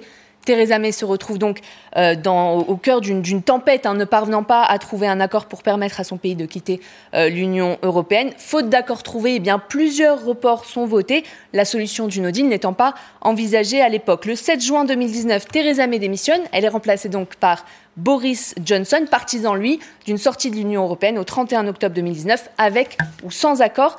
Mais Boris Johnson échoue lui aussi là où Theresa May a échoué avant lui. Il ne parvient pas à trouver une porte de sortie pour euh, son pays. Il déclarait à l'époque, rappelez-vous, qu'il préférait être mort dans un fossé plutôt que de reporter une nouvelle fois le Brexit. Mais finalement, ce Brexit sera reporté au 31 janvier 2020, date à laquelle le Royaume-Uni entame sa sortie de l'Union européenne, entre dans une phase de transition. Et aujourd'hui, après dix mois de négociations intenses, 24 décembre 2020, date à retenir, les euh, États membres et le Royaume-Uni trouvent enfin un accord. Le Royaume-Uni quittera donc officiellement l'Union européenne le 1er janvier 2021. Merci Jade. Euh, Patrick Martin-Génie, on pourra passer la frontière normalement euh, le 2 janvier? Oui, alors il faut rassurer les compatriotes euh, français qui, d'abord, qui sont là-bas, j'en connais beaucoup qui sont là-bas, euh, et ceux qui voudront aller au Royaume-Uni. Dans, un premier temps, il ne, devrait pas y avoir de changement parce que dans l'accord politique qui avait été signé au mois d'octobre 2019 par Boris Johnson, euh, eh bien, il était bien dit qu'il fallait assurer une mobilité des citoyens sans discrimination. Donc demain, au 1er janvier, 2 janvier, normalement, il ne devrait pas y avoir de difficultés. Mais à moyen terme, il pourra y avoir effectivement des modifications dès lors que lorsque vous entendez la ministre de l'Intérieur britannique en disant nous allons reprendre le contrôle de, nos, de notre frontière, de notre migration. Euh, normalement, d'après l'accord politique que je relisais ce matin, euh, les personnes qui vont pour un court séjour euh, ne devront pas avoir de visa, mais à moyen terme, pour quelqu'un qui voudra y travailler, il faudra obtenir un visa. Donc les choses vont bien évidemment changer, car Je, je pense aussi au statut de ceux qui travaillent déjà. Oui. Ce type de disposition n'est pas, pas rétroactif. Voilà, les trois quarts ont régularisé leur situation. Hein, donc il faut, il faut rassurer. Mais euh, comme dans toutes les situations, il peut y avoir quelques accidents. Je voyais des, euh, des, employés de boulangerie, de restaurants. Et on a besoin de cette manœuvre dans la restauration, dans la mm. boulangerie française, des produits français. Eh bien, certains n'ont toujours pas obtenu leur régularisation. Il pourrait y avoir des accidents, mais il y aura toujours des recours auprès des instances. Mais logiquement, les personnes qui sont là, qui travaillent, euh, eh bien, devraient avoir une situation régularisée. Pas un mot n'a été dit du prix de sortie. Vous vous rappelez comme moi qu'il y a un prix de sortie. Quand on s'associe, on paye pour rentrer, mais parfois on paye aussi pour sortir. Pas un mot sur le sujet. Non, parce que normalement, euh, sauf euh, enfin, surprise, surprise normalement, cela a été réglé dans le premier accord. Il y avait un accord de sortie, et là, c'est un accord politique pour un accord commercial futur. L'accord de sortie, c'est pas très clair, mais enfin, c'est environ 45 milliards d'euros que normalement le Royaume-Uni doit payer à l'Union européenne. Ce n'est pas une dot, certainement pas. C'est pour solde de tout compte, c'est-à-dire tout ce qui tout ce qui a été engagé comme dépenses pour le compte du Royaume-Uni dans l'actuel budget, qui était le budget euh, qui allait jusqu'à 2021. Claire, Claire Fournier. Du, du prix de sortie, mais en revanche, on a estimé le coût euh, du Brexit euh, jusqu'à aujourd'hui, il est de 200 milliards de livres sterling, c'est-à-dire pour qui? 47 ans pour la Grande-Bretagne, pour la Grande-Bretagne, 47 ans de participation à l'Union. Comme quoi, ça devait, euh, ça devait rien coûter aux Britanniques et surtout permettre d'économiser énormément d'argent sur la santé, notamment, etc. Bon, bah, C'était, c'est un petit peu dérapé. Vous vous rappelez de la campagne? Vous vous rappelez de Nigel Farage qui, pendant la campagne pour le Brexit, disait en on donne beaucoup d'argent aux Européens, maintenant on va les mettre dans les hôpitaux, les écoles, soyez rassurés, pas un sou. Il disait 300 millions de livres par semaine vont être rapatriés. Euh, dans le service euh, de santé et euh, dans les écoles, ce qui est parfaitement faux, ce qui était un, mensonge. C'est le retour normal de l'histoire, Frédéric Farah, vous qui avez perspective du chercheur en économie? Bah, Écoutez, moi, je ne sais pas s'il y a un retour de l'histoire, mais en tout cas, ce qui est certain, c'est que ça interroge des deux, des deux côtés. C'est-à-dire que, un, ça pose la question, c'est qu'est-ce qu'on veut faire entre Européens? Et je pense que cette question, le départ des Britanniques nous la pose, et en fait, les Européens sont face à mon avis, trois options, et je pense qu'il n'y a pas de décision là-dessus qui a été faite. C'est-à-dire, option 1, on est une vaste zone de libre-échange. 2, on devient une Europe puissance. 3, on revient aux États-nations. Donc, il va falloir euh, arbitrer, arbitrer, et savoir mm. ce qu'on veut. Je veux dire, à un moment donné. Et je pense que le départ de la Grande-Bretagne ne doit pas nous dire, parce qu'effectivement, ils vont perdre plus que l'Union européenne sur, le papier ou peut-être dans les faits, que consolons-nous, tout va bien de ce côté-là. Parce que, effectivement, vous voyez bien, quand on essaye de lancer le plan de relance, combien il faut y revenir, renégocier euh, pour aboutir à des choses qui ne sont pas encore réelles. Moi, je ne me réjouis pas de la sortie des Anglais. Je considère d'ailleurs qu'il faut respecter le choix des, euh, des ah Anglais. Ils ont voulu, c'est parfaitement légitime. Si d'autres d'ailleurs manifestaient une telle volonté, il faudra les écouter aussi. Ça nous dit quelque chose de ce que nous sommes, non? et même, Oui, Judith. Pardon, juste une seconde pour sortir du strict domaine de, l'économie. Euh, on peut se réjouir que les Européens, si le Conseil de l'Europe le confirme, soient tombés euh, d'accord et euh, aient offert un front uni, in fine, face à, la Grande-Bretagne. Mais en même temps, en ce moment, vous avez l'Allemagne qui refuse absolument de sanctionner la Turquie euh, pour, euh, pour, pour euh, les privautés qu'elle prend avec le droit international et pour les massacres qu'elle qu'elle encourage au Haut-Karabakh en, simultané. Donc hmm. restons raisonnables sur l'Europe. Hmm. Alors je, je, je, vais dans votre sens, c'est pour ça que je, je dis la, la, chose difficile à déterminer dans tous les domaines, et pas qu'économique, qu'est-ce qu'un intérêt européen et quel est-il? Et deuxièmement, on peut additionner 26 ou 27 souverainetés, ça ne fait pas forcément une souveraineté unique. Bah euh, et, loin de là. Donc je, pense que euh, ce qui travaille l'Union européenne dans le fond, que la Grande-Bretagne illustre, que les pays d'Europe centrale illustrent, ce que vous êtes en train d'illustrer, euh, oblige à un moment donné à s'interroger où on emmène ce bateau européen pour ne pas être, si vous voulez, je dirais, un peu l'idiot utile de la, euh, de la mondialisation, quelque sorte. Parce que à l'intérieur des Européens, ils se font plus la concurrence qu'ils ne se pensent que comme partenaires. heureusement, malgré tout, qu'on a eu la BCE, non, Frédéric euh, la, BCE, elle a racheté les dettes des États, euh, elle a imprimé de la monnaie. Enfin, bon, il y a aussi des avantages. Sans le plan de relance voté par l'ensemble des Européens. mais la BCE est devenue autre chose que ce qu'elle était au départ. C'est exact. C'est-à-dire que la BCE avait été programmée pour toute autre chose.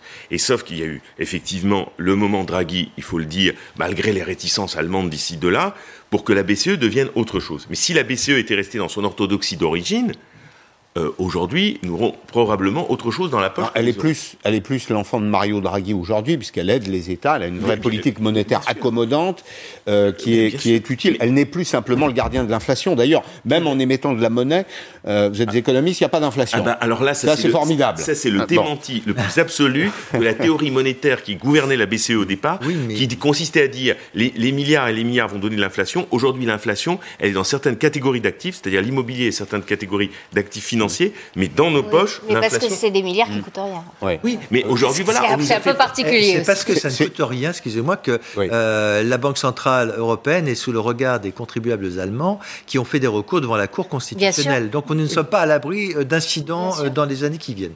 Mais voilà, d'où la difficulté d'un intérêt oui, parce qu'en fait, c'est eux qui payent. Euh, je dis ça coûte rien, c'est une formule trop rapide. En fait, Oui. quelqu'un paye. Ça coûte les, aux- épa- aux les épargnants épargnants, payent. Ça coûte- oui, pour le moment, Bah les oui. épargnants ne sont pas particulièrement affectés. C'est vrai que le rendement est à zéro. Mais enfin, il était déjà à zéro. Il n'y a pas d'inflation parce que, euh, d'abord, ce qui a été distribué est épargné. Premier élément, puis deuxième élément, parce qu'il y a beaucoup de concurrence sur le marché. Et plus il y a de concurrence, plus les prix se, se tiennent. Je voulais qu'on dise un petit mot, peut-être, pour refermer ce, ce chapitre euh, Brexit, de ce que dit euh, la première ministre euh, euh, écossaise, qui dit il est temps pour nous, c'est une menace, hein, Très clairement, il est temps pour nous de nous envisager comme une grande nation. Ça veut dire que euh, séparés d'un côté, euh, euh, avec l'Europe, les, les- les Anglais courent aussi le risque de faire éclater le Royaume-Uni. Complètement, complètement. Je crois que cet épisode malheureux et dramatique du Brexit a complètement désintégré euh, la cohésion euh, du Royaume-Uni. Euh, et aujourd'hui, les nationalistes ont le vent en poupe. Il y a beaucoup de députés écossais nationalistes à la Chambre des communes qui hier ne voteront pas pour ce deal. Euh, 62% ou 61% des électeurs avaient voté contre le Brexit. Par conséquent, ce sont des gens qui sont vent debout en disant nous allons réclamer de nouveau l'indépendance. Nous voulons un référendum, relancer un référendum. Donc sur ce point, effectivement, il y a vraiment une rupture politique et territoriale très grave euh, qui pourra euh, aller jusqu'à l'indépendance de l'Écosse, sauf que naturellement, il faudra que le Parlement britannique donne son autorisation. Et là, je vois mal Boris Johnson dire euh, oui pour un nouveau référendum. Bien, merci. Je crois qu'on a fait le tour sur le, le Brexit. Euh, J'imagine qu'on y reviendra tout à l'heure à partir de 18h. Je voulais qu'on dise aussi deux mots de la situation sanitaire en France pour euh, rappeler que la Haute Autorité de Santé a validé finalement le euh, vaccin Pfizer euh, officiellement approuvé donc par les autorités de santé. On va simplement rappeler que ce vaccin sera disponible au prix de 12 euros. Voilà, on a listé les vaccins qui sont ou qui seront disponibles. Il y a de l'inflation d'ailleurs, il y a un écart différentiel assez euh, net euh, entre AstraZeneca à 1,78€ et Moderna à 14,68€. Euh, je voulais vous proposer d'écouter ce que dit Dominique Le Guludec. Elle est présidente de la Haute Autorité de Santé publique et elle a un message très simple qui s'adresse à chacun d'entre nous à propos du vaccin. N'ayez pas peur. N'ayez pas peur et surtout nous accompagnons cet avis euh, d'une recommandation, d'une aide pour les médecins généralistes euh, de façon à ce qu'ils puissent être armés pour cette consultation prévaccinale et pour le déroulé de cette décision médicale partagée. Quelles informations donner suffisamment claires, suffisamment compréhensibles pour tout le monde? Alors, on en dit deux mots, Frédéric Farage, Judith Ventraube. Est-ce que, d'ailleurs, vous allez vous faire vacciner? N'ayez Oui. pas peur. Judith? Ah oui, oui, ouais, dès, dès que ce sera mon tour, euh, oui, j'irai me faire vacciner parce que ce que j'entends, ce que je lis euh, des scientifiques, et, et dans ce domaine-là, j'ai tendance à lire les scientifiques qui étaient le, les plus méfiants au départ. Mm. Comme ça, je me dis que si eux sont convaincus, je peux y aller. Mm. Euh, là, c'est plutôt le cas. Frédéric Farage Euh, bah, écoutez, là, je ne sais pas si la question se pose à moi, est-ce que je vais me faire vacciner ou pas Euh, Est-ce que vous avez confiance? Ayez confiance. euh, écoutez, Vous avez confiance dans la science. Vous êtes universitaire. je suis universitaire. Rassurez-moi. Euh, oui, mais si vous voulez, euh, il y a une tradition française à laquelle je suis très attaché, qui nous vient de Descartes, c'est-à-dire le doute est la condition de la science. hein. Euh, Descartes nous a dit ça, hein, je vous rappelle, euh, là-dessus. C'est pas que je ne fais pas confiance, peut-être que j'irai effectivement me faire vacciner. Ce qui m'inquiète un peu, c'est qu'on nous dit que la Grande-Bretagne arrive une souche mutante. Alors moi, je me pose la question, hein, je suis très, je, suis très vraiment en quête d'informations. Est-ce que ce vaccin qui est prêt, est-ce qu'il fait face à la souche mutante ou pas Parce que si demain, moi je me vaccine pour celui-là et demain on m'explique que la version britannique, qui ne connaît pas le Brexit en termes de, de pandémie, hein, de ce Mmh, côté-là, c'est ça, ouais. eh bien, euh, le vaccin qui va m'être administré est inefficace. Dois-je attendre un nouveau vaccin euh, pour répondre à la question euh, à l'affaire? Je ne sais pas. Moi, je, je- je veux bien. euh, s'il faut se faire vacciner et si on pense qu'effectivement c'est une bonne chose, peut-être j'irai en effet. oui. Pascal, c'est- peut-être Oui. intéressant de, de rappeler euh, que euh, le Royaume-Uni a négocié un tarif pour le même vaccin que nous à 37 euros, donc plus de deux fois euh, le prix que nous avons négocié au sein de l'Union européenne, puisqu'on sait que vous dites 12 euros, c'est entre 12 et 15. Euh, c'est le prix de l'autonomie peut-être, hein, le prix de. Oui. C'est comme le cher test payé, PCR. C'est comme le très, test. PCR. Ouais. Un minimum 135 euros. Avec une inflation spéculative, ça peut monter jusqu'à plus de 200, 200 livres, Livres. le, Mhm. le test PCR. Alors, on va écouter un deuxième extrait de ce qu'a ce dit cet après-midi Mme euh, Dominique Le Gludec, qui est présidente, enfin représentante en tout cas de la Haute Autorité de Santé. Vous savez qu'il y a plusieurs vaccins qui vont arriver. Pour le moment, il y a une homologation. On va probablement vers une série d'homologations à partir du mois de janvier. Et donc, elle nous dit, voilà, c'est un premier pas, il y en aura d'autres. Nous allons, début janvier, examiner le deuxième vaccin qui aura euh, une autorisation de mise sur le marché. Et dès, dès, que nous en aurons deux, voire trois en fin de mois peut-être, nous allons pouvoir affiner la stratégie vaccinale, c'est-à-dire affiner la recommandation quel vaccin pour quelle population, la meilleure adaptation d'un vaccin donné à une population donnée. Voilà, je voulais qu'on fasse cette petite insiste sur le vaccin parce que ça me paraît important. C'était euh, une journée euh, un peu formelle de ce point de vue. On a un feu vert de la haute autorité de santé. On revient peut-être à l'actualité du jour. Cet accord historique sur le Brexit, euh, vous nous rappelez peut-être les éléments essentiels accord donc sur d'abord les échanges commerciaux. Oui. Il y a quatre points. Il y a quatre points importants. Il y avait une zone de frottement, un irritant, si je puis avait, dire. Il y avait même deux points de crispation euh, ces, ces, dernières semaines. Il s'agissait de la, la, concurrence équitable entre euh, le continent et la Grande-Bretagne et la pêche. Alors en ce qui concerne donc les, ces deux points de crispation ont été résolus, semble-t-il, puisqu'on est arrivé à, un accord. Donc, euh, ce qui veut dire qu'en termes de concurrence, Londres va devoir respecter les réglementations de l'Union européenne pour éviter euh, donc des taxes hein, et le retour des tarifs douaniers, euh, mais aussi euh, ça veut dire que de son côté, la Grande-Bretagne ne pourra pas pratiquer du dumping social, fiscal ou environnemental. Théoriquement, Théoriquement. le deal, ça veut dire des échanges de biens et de services qui sont maintenus sans quota ni frais de douane. Ensuite, deuxième point qui, qui crispait un petit peu, c'était l'histoire de la pêche. C'est pas un poids économique extrêmement important. On non. parle de 650 millions d'euros oui, de ça. produits pêchés par les Européens chaque année à se partager. Chaque année, Absolument. mais seulement politiquement et socialement, avec 18 000 pêcheurs français, par exemple, qui sont euh, impliqués, qui vont pêcher euh, dans ces eaux territoriales. Eh bien, c'était euh, un petit peu la crispation avec d'un côté l'Union européenne qui disait nous, on n'a rien demandé, on n'a pas demandé le Brexit, donc il n'y a pas de raison qu'on lâche, et la Grande-Bretagne qui voulait aussi, qui était très exigeante sur, si vous voulez, l'abandon d'une partie de la pêche par l'Union européenne. Donc, il voulait au départ 30, que, que que 35% de ce volume de pêche euh, ne soit plus euh, ne soit plus et ce sera 25 ce sera 25, ce sera voilà. 25. Donc, donc, il y a eu qui a fait des concessions Oui. euh, il me semble quand même que c'est finalement la Grande-Bretagne qui a dû Ouais, enfin céder double sur ces concession alors il y, y a une concession sur la sur la quantité mais il y a aussi une concession sur le calendrier sur la durée Oui, c'est ça. puisqu'ils voulaient que c'est donnant euh, donnant que euh, effectivement l'Union européenne pêche moins dans leurs Mm. eaux euh, sous trois ans et que finalement ils ont accepté que ce soit sous cinq ans et demi. Donc pas de Alors. panique, il n'y aura pas de pénurie de harengs et de lieux noirs chez ça. nos Pas de, pas de pénurie de fish and chips. Tout à l'heure disait Boris Johnson, le, le- le Premier ministre, très consommé en, en Angleterre. Anne-Elisabeth Moutet est avec nous. Elle est éditorialiste au Sunday Telegraph. Que vous inspire euh, ce que vous avez entendu cet après-midi, euh, Madame Moutet D'un côté, les déclarations de Madame von der Leyen satisfaites, de Monsieur Barnier satisfait, de Boris Johnson satisfait. Quand tout le monde est heureux, on est heureux. Bah, déjà, tout le monde, je crois, est heureux parce que c'était un processus long et absolument euh, épuisant euh, et qui a surpris tout le monde par sa, sa difficulté euh, au, cours des, au cours des années et que quand les Britanniques ont voté en 2016 pour le Brexit, personne s'attendait qu'on allait avoir un psychodrame aussi, euh, aussi terrifiant. Donc déjà, pur soulagement plutôt que de la satisfaction. Quand Madame von der Leyen cite Shakespeare en disant euh, que se séparer c'est un, un, une telle tristesse, euh, dans Roméo et Juliette, on se souvient que Roméo et Juliette n'ont pas fini bien et par conséquent, euh, comme citation, c'était peut-être pas entièrement joyeux. Sinon, essentiellement tout le monde a d'une part sauvé l'honneur et d'autre part les Britanniques n'ont pas dépassé certaines de leurs lignes rouges pour lesquelles euh, Boris Johnson n'avait pas été mandaté pour, pour voter. Et euh, ça veut dire que la Grande-Bretagne n'est plus soumise euh, pour des raisons de souveraineté à la... la C'était une demande pour des raisons de souveraineté à la Cour européenne de justice oui. dans mmh. ces conflits. Ça veut dire les accords sur la pêche, mais la pêche, c'est pas très important. La pêche, c'est 1,5% du PIB. Tout le monde s'est accroché sur la pêche parce que c'était symbolique. Ce qui est très très important pour la Grande-Bretagne, j'imagine, on va avoir plus de détails que ça, ça a été négocié, c'est la possibilité pour l'industrie euh, britannique qui marche le mieux, qui est la meilleure du monde, qui est la plus efficace, qui est l'industrie financière de la City de Londres, de pouvoir continuer à travailler dans les pays européens.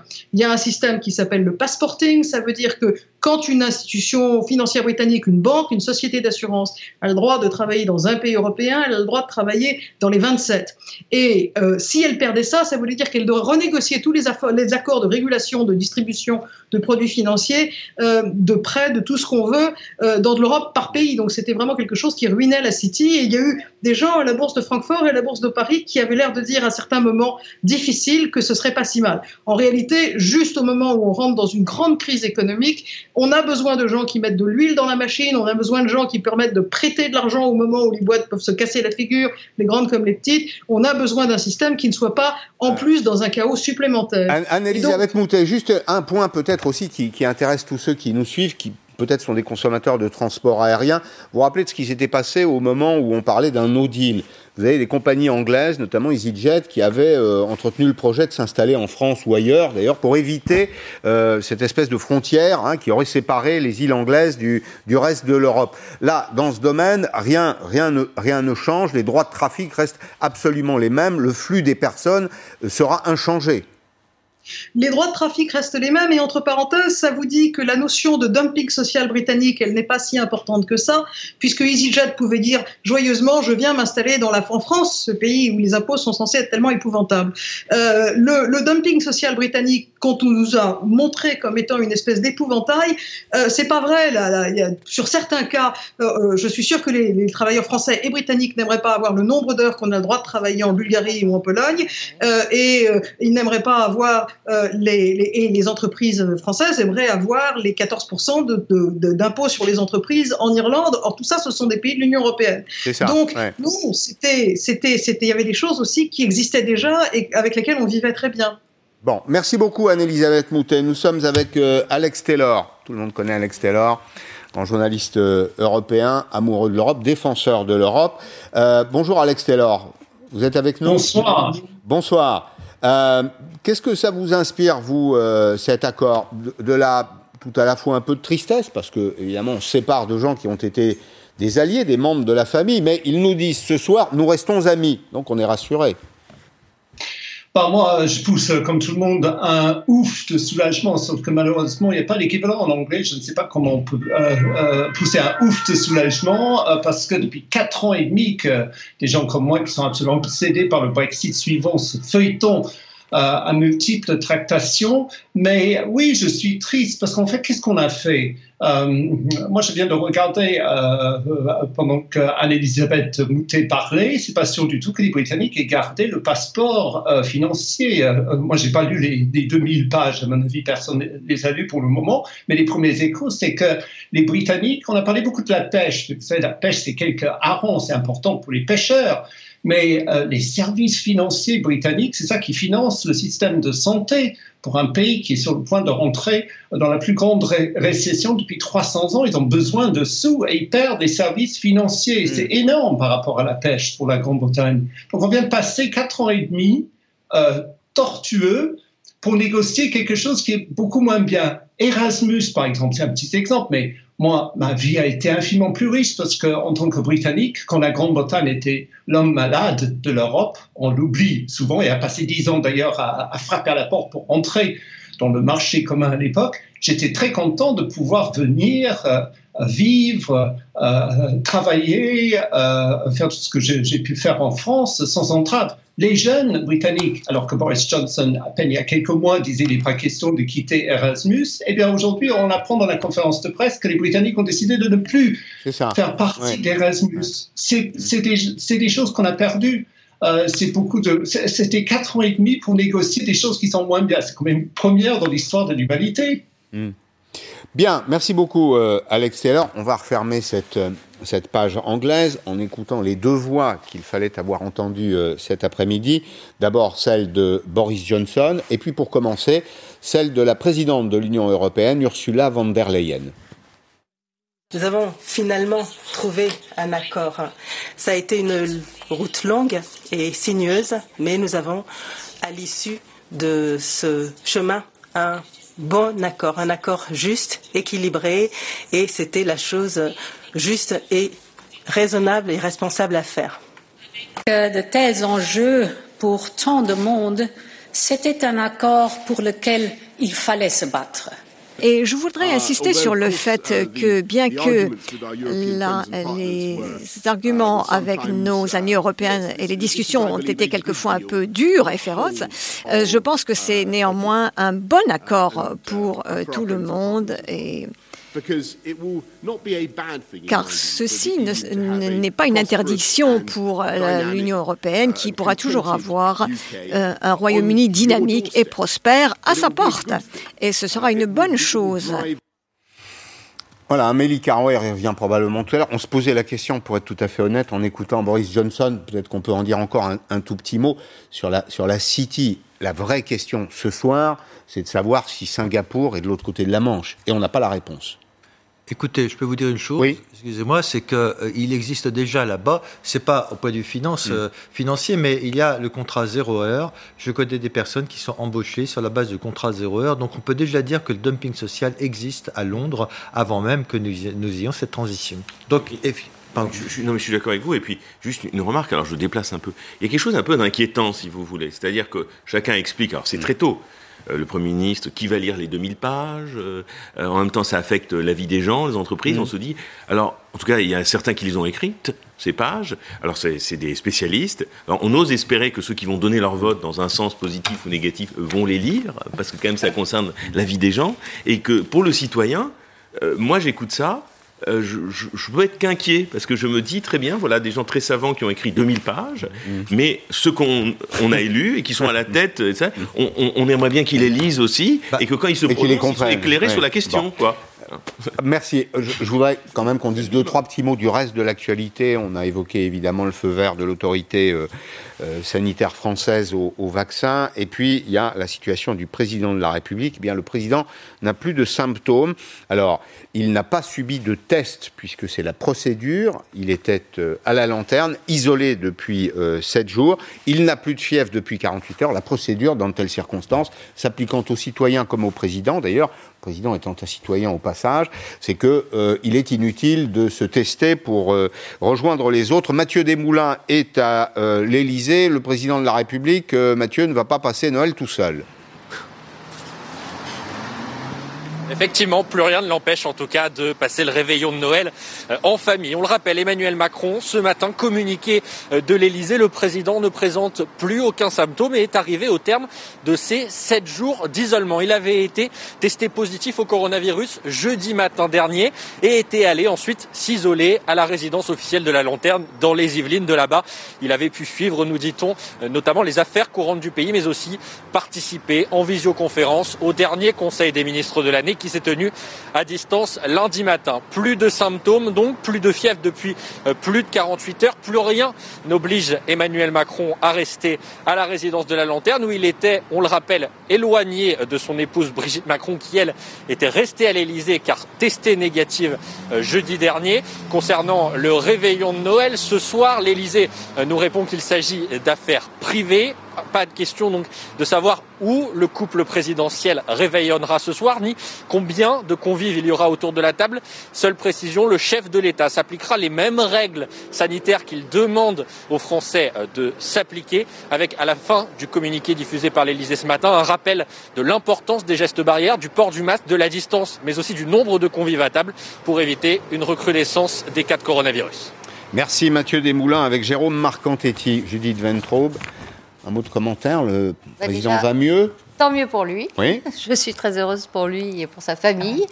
Euh, je suis un peu étonnée, comme à chaque fois que Emmanuel Macron nous fait le coup de pas d'intrusion dans ma vie privée, quand après une période d'intense exposition, tout d'un coup il retrouve des, pudeurs en disant que c'est une affaire privée de savoir à combien euh, ils vont réveillonner, que de toute façon la limite conseillée et non pas obligatoire, conseillée et 6, on imagine que ce ne sera pas davantage. Pourquoi ne pas le dire Je comprends pas très bien ces, hiatus de, communication. Et j'aurais bien aimé savoir aussi ce qu'il avait pris comme traitement, parce que le traitement depuis la, la, querelle de l'hydroxychloroquine, c'est un sujet dont on entend très très peu parler quand même mm. dans notre pays. Mm. Simplement, il a donné l'exemple, non? Croyez pas À quel moment ah bah, donne l'exemple, il s'est isolé, il a pris les dispositions qui convenaient. Pas quand il a dîné. Euh, non, bien sûr, parce qu'il a été infecté. Mais enfin, ces derniers jours, il a sans doute été impeccable. Il a été impeccable. C'est un, petit message politique, non, aux Français ou pas Oui, bien sûr. Bah, il ne pouvait pas faire autrement. D'autant plus que le couac du dîner, moi, je trouve que ça ne vaut pas le coup de grimper au rideau en disant que c'est un scandale euh, de, dîner avec plus de six personnes, euh, de finir à minuit et demi, alors que les Français ordinaires sont soumis à un couvre-feu. C'est un dîner de travail aussi. Bien sûr, c'était. Bah oui, mais, mais, bon, un dîner de travail qui aurait pu être remplacé par une réunion Zoom euh, euh, hmm. avec des gens qui mangent. Je, je pense qu'il a, il a compris la leçon, là, non? Oui, je pense qu'il ne recommencera pas. Donc, exemplarité euh, hmm. ensuite pendant, pendant l'isolement. Hmm. Comme les sommets internationaux, euh, beaucoup de personnes s'étaient euh, étonnées euh, d'un Conseil européen qui aurait pu être tenu en visioconférence, même si on vient vous dire que c'était nécessaire d'avoir des contacts physiques pour bien négocier. On a bien négocié, mais en ces temps de pandémie, il faut faire très attention. Et ces dernières années ont vu qu'il était tout à fait possible de faire des réunions internationales par visioconférence. Bien, réjouissons-nous un peu, c'est Noël, c'est la fête, un peu de sourire, on a besoin de respirer dans la société en ce moment, un peu d'enthousiasme aussi. dernière euh, dans les rues des grandes villes, à Paris euh, notamment, derniers clients, euh, derniers achats. Vous allez voir quelques images. par, les, rues de Paris vont évidemment se vider, mais il y a, toujours dans ces, dans ces moments-là du monde autour des, grands magasins, des grands magasins où évidemment les conditions sanitaires sont respectées.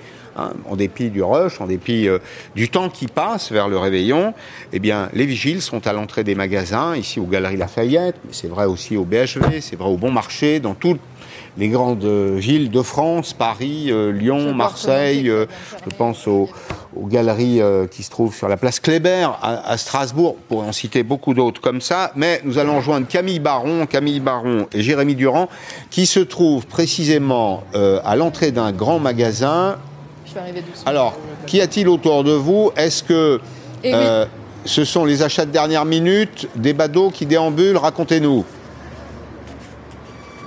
Eh bien oui, c'est bien ça. Regardez, sur ces images de Jérémy Durand, il y a beaucoup de monde ici et les galeries Lafayette, elles viennent à peine de se fermer. Le rideau vient d'être baissé il y a quelques secondes et il y a encore beaucoup de monde hein, qui ont profité euh, bien de l'ouverture des magasins jusqu'à la dernière minute pour essayer de faire euh, leurs achats. Alors on a croisé beaucoup euh, de familles, des personnes seules aussi qui venaient voilà, faire leurs cadeaux de dernière minute, beaucoup de paquets cadeaux dans les mains parce que même si ce réveillon il va être un petit peu particulier forcément moins de convives à table, en tout cas euh, pour ce qui est euh, conseillé, eh bien les cadeaux sont toujours là. C'est le moyen eh bien, de sourire un petit peu après cette année compliquée, cette année 2020. Donc voilà, regardez sur ces images et encore devant les vitrines ici de Noël des Galeries Lafayette, eh bien beaucoup, beaucoup de monde ici qui profite des dernières minutes encore pour faire ses cadeaux avant la soirée de ce soir. Merci Camille, merci Camille et, Jérémy. Ce message également du ministre de l'Intérieur Gérald Darmanin aux responsables policiers, renforcement de la sécurité autour des lieux de culte. Alors les responsables locaux, régionaux des services de police ont été invités à se rapprocher des autorités religieuses. Nous allons partir au Palais des Sports. Marcel Cerdan, euh, c'est à Levallois-Perret, c'est une enceinte sportive, comme son nom l'indique. Elle sert habituellement euh, aux rencontres sportives, notamment au basket. Hein, c'est la salle qui accueille, l'enceinte qui accueille l'équipe locale de basket et deux offices, deux offices euh, religieux. Mathieu Carman, vous êtes sur place. Un à 17h, donc il est passé, puis un autre à 19h. 700, j'ai compris qu'il y avait autour de 700 personnes dans une salle qui peut en contenir 3000. C'est bien ça? Exactement, Pascal, vous avez pratiquement tout dit. La messe est actuellement euh, euh, en cours. Elle a débuté il y a 45 minutes. Elle va se terminer aux alentours euh, de 18 heures. Et ici, vous l'avez dit, il y a à peu près 700, 800 personnes dans cette salle qui peut en accueillir jusqu'à 3000. Les gestes barrières sont bien évidemment respectés. Un rang sur deux est fermé et une place est laissée libre entre chaque famille. Et il y a aussi beaucoup de sécurité. De nombreux agents de sécurité sont présents. Ils ont contrôlé tous les sacs à l'intérieur et, tous les manteaux. Il y a donc deux offices qui seront célébrés ici. Une prochaine sera célébrée à 19h et cela c'est pour désengorger l'église principale de la ville qui elle accueillera également ce soir deux messes, une à 20h et une à 22h. Alors Mathieu, je vous vois mais je ne vois pas ce qui est autour de vous, je ne vois pas notamment l'assistance, il y a bien la distance qui est suggérée, les personnes qui sont là portent des masques, enfin toutes les conditions de sécurité sanitaire sont respectées. Merci. Évidemment, Pascal, regardez sur ces images d'Éric Josset. Vous le voyez, il y a à peu près euh, euh, un rang sur deux qui est respecté. Alors là, au milieu, c'est vraiment une distance de 2 mètres à peu près. Mais dans les gradins, c'est un rang sur deux. Et tout le monde porte des, masques, euh, évidemment, Pascal. Merci Mathieu, bon Noël, bon Noël à vous et à Eric qui est avec vous. Nous partons maintenant en Bretagne à Lanvolon, c'est dans le département des Côtes d'Armor, Bretagne Nord, chez monsieur et madame Pluchon qui nous accueillent, qui ont accueilli Margot, Margot Madescler et Adrienne Acco qui sont euh, sur place. Alors pourquoi est-ce qu'on se rend euh, chez monsieur et madame Pluchon C'est parce qu'ils sont très respectueux euh, des règles et c'est d'ailleurs ce que Margot va nous expliquer. Ils respectent les règles sanitaires. Enfin, ils appliquent la procédure de la première à la dernière minute, Margot. Oui, c'est un peu ça. Euh, comme vous pouvez le voir, alors ils sont tous montés, hein, se préparer pour euh, se faire tout beau pour euh, le dîner de Noël. Mais là, comme vous le voyez, voilà, la table, ils ont mis une rallonge hein, pour que vraiment les distances soient respectées, que les convives soient tous bien espacés. On voit d'ailleurs Madame Pluchon qui est en train de faire les dernières petites touches de décoration pour la table de Noël. Elle m'expliquait qu'il est prévu que leur grand-mère soit mise en bout de table, ainsi elle ne craindra rien. Les enfants ont été testés avant de venir, ils sont tous négatifs. Les parents, eux, se sont isolés pendant quelques temps afin de ne pas avoir le virus et ils ont même prévu cette bouteille de gel hydroalcoolique format familial afin de régulièrement en mettre sur les mains et euh, ainsi de respecter les gestes barrières et de passer un bon réveillon ici en Bretagne. Peut-être la mauvaise surprise du mois de janvier, je voudrais vous écouter très rapidement. Évidemment, on a tous envie de se retrouver en famille.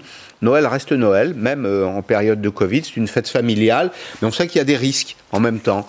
Euh, Patrick Martin-Génier, le début du mois de janvier sera peut-être un moment crucial, et en termes sanitaires et en termes économiques. Voilà, et je crois que effectivement certains craignent un troisième confinement euh, parce qu'on en appelle à la responsabilité de chacun. Il faut quand même rendre hommage aux Français. Euh, vous savez, on disait ils sont pas ils sont pas disciplinés, bah, si. quand même. Hein. Ils ont quand même beaucoup respecté. Il y a toujours des risques, on le voit, même si on essaie de respecter la distanciation.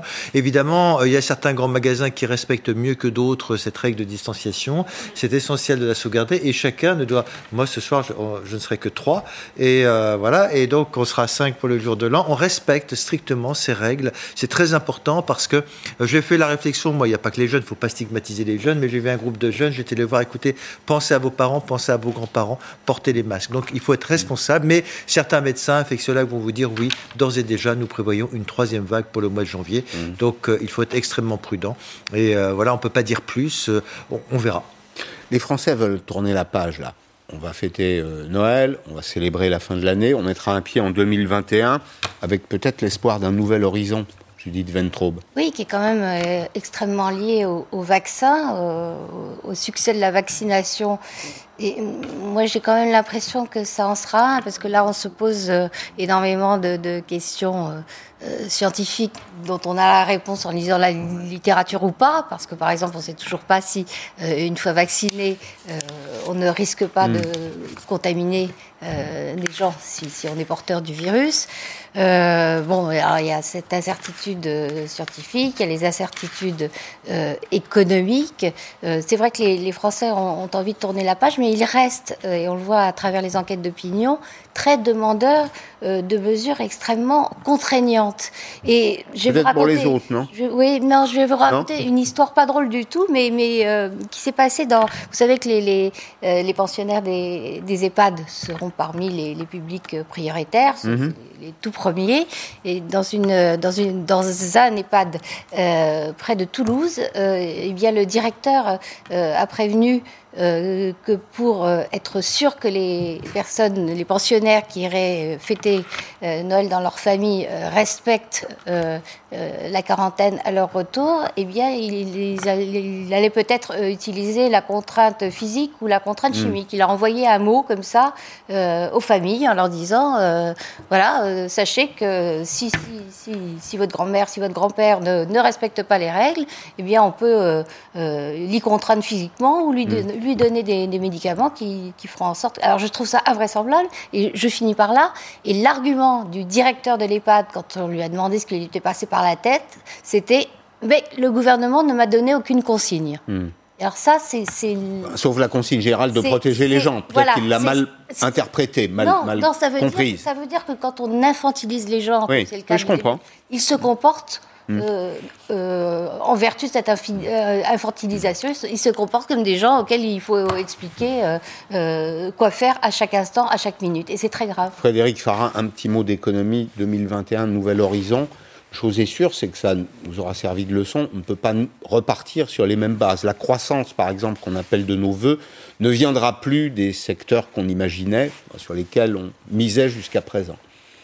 Je crois, en termes économiques, recommencer des stop and go, euh, on confine, on déconfine, on commence, euh, c'est pas bon. Euh, ça, c'est évidemment.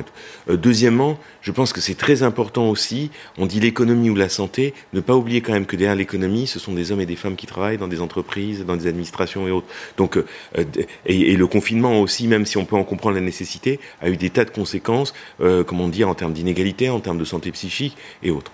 troisièmement, ce qu'on a vu aussi et qu'on apprend, parce que toute crise est à la fois rétrospective et prospective. Mhm. Mmh. Elle est rétrospective parce qu'elle nous dit des choses sur le passé, elle est prospective parce qu'elle dessine un meilleur avenir, du moins il faut l'espérer.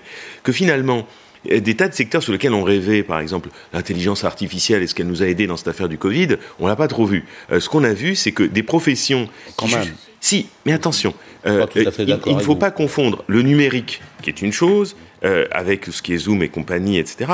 Ce que je veux dire, c'est que qu'est-ce qui nous a aidé dans cette histoire, dans la, qu'on voit surtout le premier confinement? Des métiers sur lesquels on parlait peu, ou qui n'étaient pas dans les meilleures conditions. S'ils n'avaient pas été là, la machine n'aurait pas tourné. J'en prends deux exemples. Tout le personnel soignant, aides-soignants et autres euh, qu'on a revalorisé à ce moment-là. Et je ne veux pas oublier toute une catégorie de, de, travailleurs qui ont été essentiels pour nous, qui ont été les travailleurs de la logistique. Mmh. C'est-à-dire 800 000 travailleurs dans la logistique qui, sans eux... Qui est très digitalisé. Oui, mais en même temps... En, particulier en, ce secteur-là. Oui, mais attention, digitalisation, intelligence artificielle, on peut en discuter, mais ce qui est certain, c'est mmh. que ces hommes et ces femmes qui travaillent là-dedans, s'ils n'avaient pas été là, euh, je ne sais pas si nos magasins et le reste auraient été remplis. Ouais. Merci, merci à tous les quatre d'être euh, venus, d'avoir partagé ce moment euh, avec nous. Dans un instant, Amélie Carware, nous vous souhaitons tous un très bon Noël.